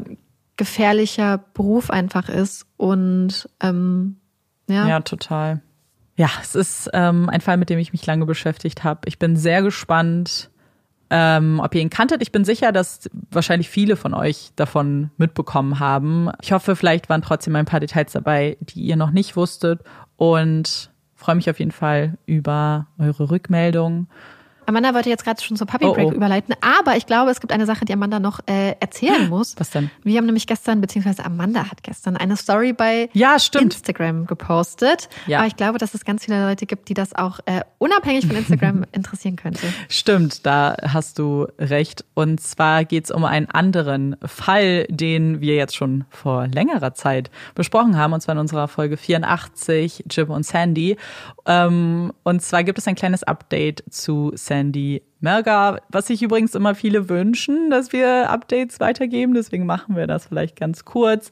Und zwar hat das Innocence Project in Texas sich jetzt ihrem Fall angenommen, was ein wirklich, wirklich großes Ding ist weil wir ja wissen, dass das Innocence Project es auch schon geschafft hat, viele, viele, vielen Personen zu helfen. Und das hoffen wir natürlich jetzt auch für Sandy. Mich hat es so ein bisschen optimistisch jetzt gestimmt nach so ein paar ja, nicht so guten Nachrichten, wie es ihr im Gefängnis geht, dass es ihr gesundheitlich nicht gut geht. Deswegen, ja, hoffen wir jetzt, dass das Innocence Project vielleicht was schafft und wir wissen ja, dass im Hintergrund auch Kathleen Zellner schon ganz viele DNA-Tests gemacht hat und hoffentlich arbeiten die beiden dann äh, zusammen und schaffen es, Sandy aus dem Gefängnis zu holen. Das wäre auf jeden Fall mein Wunsch und wahrscheinlich der von ganz vielen für, Menschen. Für Weihnachten und generell. Ja, generell, ja. genau. Dann kommen wir aber jetzt zu unserer Puppy Break. Yay! Bevor es mit der Puppy Break losgeht, muss ich aber kurz eine Sache sagen. Es ist gerade bei uns unglaublich laut im Haus. Oh, also, oh. falls ihr Getrampel und so aus dem Flur hört, da scheint gerade eine kleine Weihnachtsparty im Gang zu sein, aber ähm, ich, ich mache mal trotzdem weiter. äh, apropos Weihnachtsparty, ich habe überlegt, Weihnachten rückt näher, welches Tier könnte ich machen, was irgendwas mit Weihnachten zu tun hat? Und da Rentiere ja schon gemacht wurden, habe ich gedacht, da fällt mir direkt noch ein anderes Tier ein. Hatte ich dir, glaube ich, auch schon gesagt. Und zwar Gänse. Yay. Ja, ich glaube, äh, Gänse werden auch ganz stark mit Weihnachten in Verbindung gebracht. Und ich weiß nicht, wie es bei euch ist, aber als, äh, als, als Mensch, der in einem dörflichen, in einer dörflichen Umgebung aufgewachsen ist, hatte ich durchaus in meiner Kindheit das ein oder andere Mal ähm, das Vergnügen, in Anführungsstrichen, äh, vor Gänsen gejagt zu werden. also Gänse haben ja durchaus den Ruf, auch etwas äh, vielleicht territorial zu sein.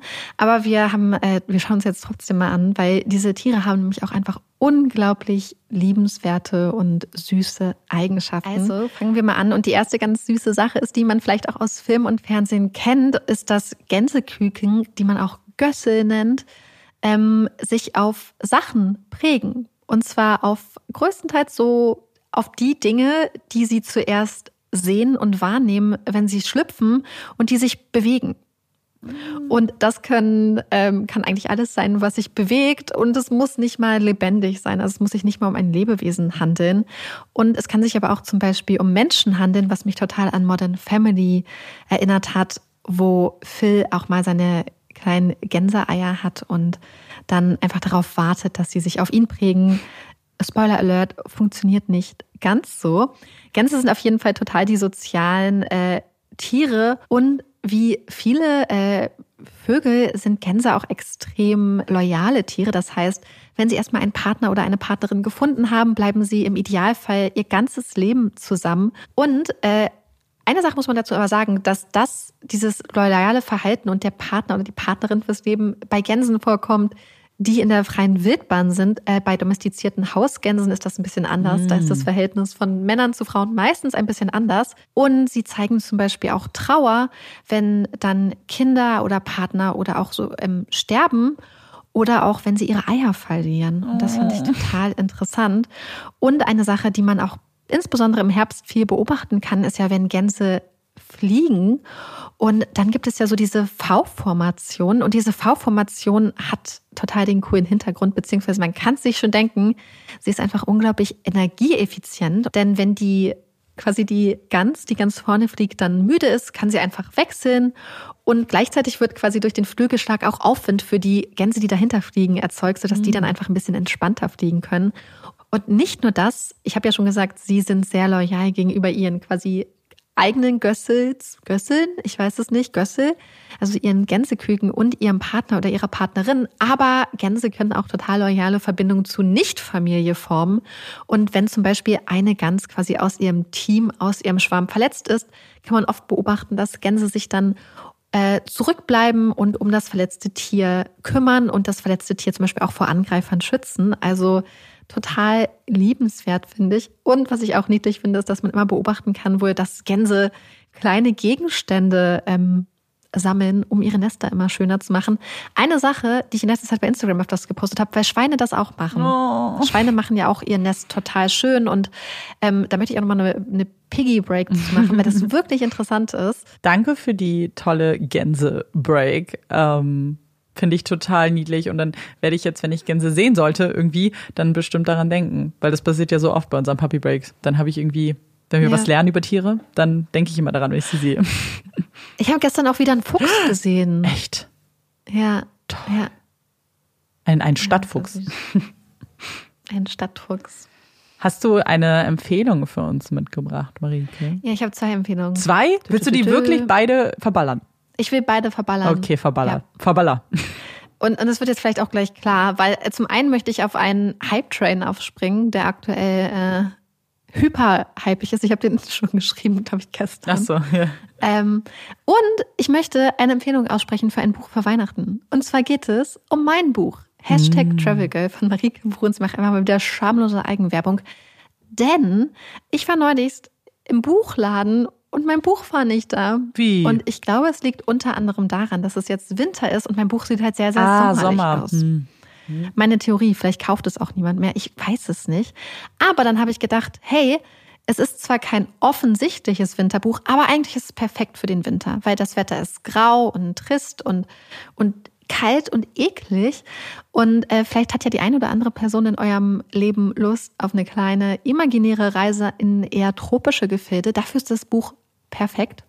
Es ist sehr warm, wo das Buch spielt. Es äh, findet an sehr, sehr schönen Orten statt, viel am Strand.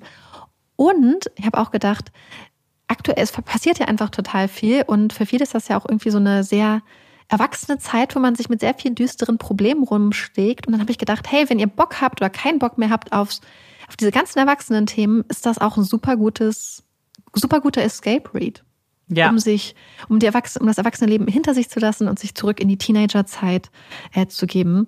Deswegen kann ich euch, also euch oder äh, den, den jungen Menschen in eurem Leben mein Buch für Weihnachten einfach mal, möchte ich euch einfach mal ans Herz legen. Ähm, das ist das eine, aber jetzt habe ich noch eine andere Empfehlung. Und ich wollte, ich wusste, dass ich die andere Empfehlung nämlich nicht allein machen wollte. Deswegen habe ich gedacht, ich mache noch eine zweite Empfehlung dazu. Okay. Denn eine Serie, die aktuell so krass gehypt wird, du weißt es. Ach so. Soll ich sagen? Ja, du kannst sagen. Achso, nee. Ich war jetzt, ist das jetzt eine spannende Pause? Werde ich gequizt? Nee, ich, ich hatte gedacht, dass es so, aber wir sehen uns ja gerade nicht. ja, sonst könnten wir es 1, 2, 3 machen. Jetzt okay, zusammen. Trommelwirbel. Du, du, du, du. Wednesday. Genau. Ich habe das jetzt so dramatisch gesagt. Okay. Pa passt, passt. Die Netflix-Serie Wednesday habe ich jetzt nämlich geguckt und ich wollte mich erst dem Hype nicht so hingeben, weil ich dachte, oh, so eine, ich sag mal, also ich habe nie Adams Family geguckt, muss ich dazu sagen. Deswegen dachte ich so, naja, wahrscheinlich kann ich mich damit überhaupt nicht identifizieren und werde gar keinen Zugang zu finden. Und ich war auch so ein bisschen skeptisch, weil ich ja manchmal so meine Probleme habe mit sehr, ich sag mal, missmutigen äh, mm. Hauptfiguren. Aber die Serie ist total toll. Es ist zu 100 Prozent äh, meine Art von Setting. ähm, Wednesday Adams, wer die Adams Family kommt, muss man, wahrscheinlich muss ich gar nicht viel sagen, weil es aktuell eh so sehr gehypt wird und ich möchte auch nichts spoilern. Ähm, wenn ihr mit der Serie liebäugelt, ich kann es euch empfehlen, es ist eigentlich wie so eine Art, fast ein bisschen modernes Harry Potter-Gefühl. Mm. Ähm, mit so einem, ich sag mal, einem magischen, besonderen Internat und Freundschaft und ähm, und Monstern und so. Und mir hat es unglaublich viel Spaß gemacht, das zu gucken. Und äh, deswegen kann ich voll auf diesen Hype-Train aufspringen und finde das richtig, richtig gut. Und es hat mir sehr viel Spaß gemacht, das zu gucken. Ja, ich habe es noch nicht gesehen. Ich habe natürlich super viele TikToks gesehen, aber ja. ähm, habe es jetzt noch nicht geschafft, will es aber auch auf jeden Fall bald. Es macht so gucken. viel Spaß. Ja, ich glaube auch. Ich und, und. ja. Jetzt hier die, äh, die kleine peinliche Beichte. Das war so witzig. Ach so. ich habe ganz viele Reels gesehen von Leuten, die so waren, oh, jetzt Wednesday Adams, also Wednesday geguckt und jetzt direkt mal nach einem schwarzen Kleid geguckt. Und dazu muss ich sagen, dass ich früher eine Phase hatte, wo ich fast ein paar Jahre lang fast nur schwarze Kleider getragen habe. Also einfach so schwarze Minikleider. Ich glaube, da haben wir schon mal drüber geredet. Und ähm, dann habe ich die Serie geguckt und ich dachte, ja, ach komm, hier alle nicht so übertreiben. Und dann habe ich ein Foto geschickt, weil ich dann nebenbei so im Internet geguckt habe nach schwarzen Kleidern. Und dann dachte ich so, wie, wie, wie, warum machst du das, Marike? Du hast voll viele schwarze Kleider. Und dann ähm, ist mir eingefallen, dass ich viele schwarze Kleider habe. Also die könnte ich auch einfach mal wieder tragen. Weil ja. ich fand es einfach so witzig, weil ich es gesehen hatte und dann dachte ich, ja, so, Leute, übertreibt nicht. Und dann war ich so, oh mein Gott, ich brauche auch wieder ein schwarzes Und dann warst du selbst eine der Leute. ja, zu 100 Prozent. Ich gehe dann ja total mit. Ich, ich fühle das ja auch so, dass man dann denkt, oh, man möchte das ja dann nicht aufhören und ja, so. voll. Und jetzt warte ich gespannt auf die zweite Staffel. Uh, hat es ein offenes Ende mm. irgendwie? Also ich weiß ja nicht, in welche Richtung es, es sie wird, das machen. Es wird auf jeden Fall angeteasert, dass das hoffentlich nicht die letzte okay. Staffel ist. Okay. Aber dann ist das auf jeden Fall die Folge der Hype-Empfehlungen, weil ich glaube, meine ist auch so ultra gehypt schon. Das ist gar kein Mehrwert hier, aber trotzdem. Ähm, und zwar habe ich äh, die Serie jetzt auf Malta geguckt mit meinen Freundinnen, mit denen wir da waren. Und zwar geht's um 1899. Eine hm. Serie, auf die ich mich lange gefreut habe und ja. nicht enttäuscht wurde. Ich persönlich. Mhm. Und äh, die Gründe, warum ich mich so gefreut habe, ist A, ein, einer der Schauspieler, den ich seit, El den ich seit Elite sehr gerne verfolge, und zwar Miguel Bernardo. Äh, das war ein kleiner Grund. Ein großer Grund ist, dass diese Serie von denselben Machern ist wie Dark. Und ich war ja riesengroßer Dark-Fan. Und ich tatsächlich will ich euch gar nichts zum Inhalt sagen, weil ich nichts über den Inhalt wusste und jetzt das Gefühl habe, es ist ganz gut, da so reinzusteigen. Aber ich möchte mhm. euch zwei Dinge nennen, die vielleicht helfen, um zu wissen, ähm, ob das eine Serie ist, die für euch ist oder nicht. Zum einen, und das ist kein Spoiler, aber wer Dark gesehen hat und wer weiß, was Dark ausmacht, ähm, ist ja der Aspekt von Übernatürlichem. Auch das finden wir in dieser Serie wieder. Ich sage nicht welchen Aspekt, ich sage nicht was, aber ähm, wenn das etwas ist, was ihr kategorisch nicht mögt, dann wird das nichts für euch sein. Und ihr, ich sage jetzt müsst, weil ich tatsächlich es als müsst empfinde, müsst diese Serie in Originalsprache gucken. Und die Originalsprache ist nämlich nicht eine Sprache, sondern was diese Serie so ausmacht, ist, dass sie in unterschiedlichen Sprachen gesprochen wird und jeder Schauspieler seine Muttersprache spricht. Also wir haben Englisch, wir haben Deutsch, wir haben Spanisch, Französisch, Chinesisch, ähm, ich glaube Dänisch noch, also ich bin nicht ganz sicher.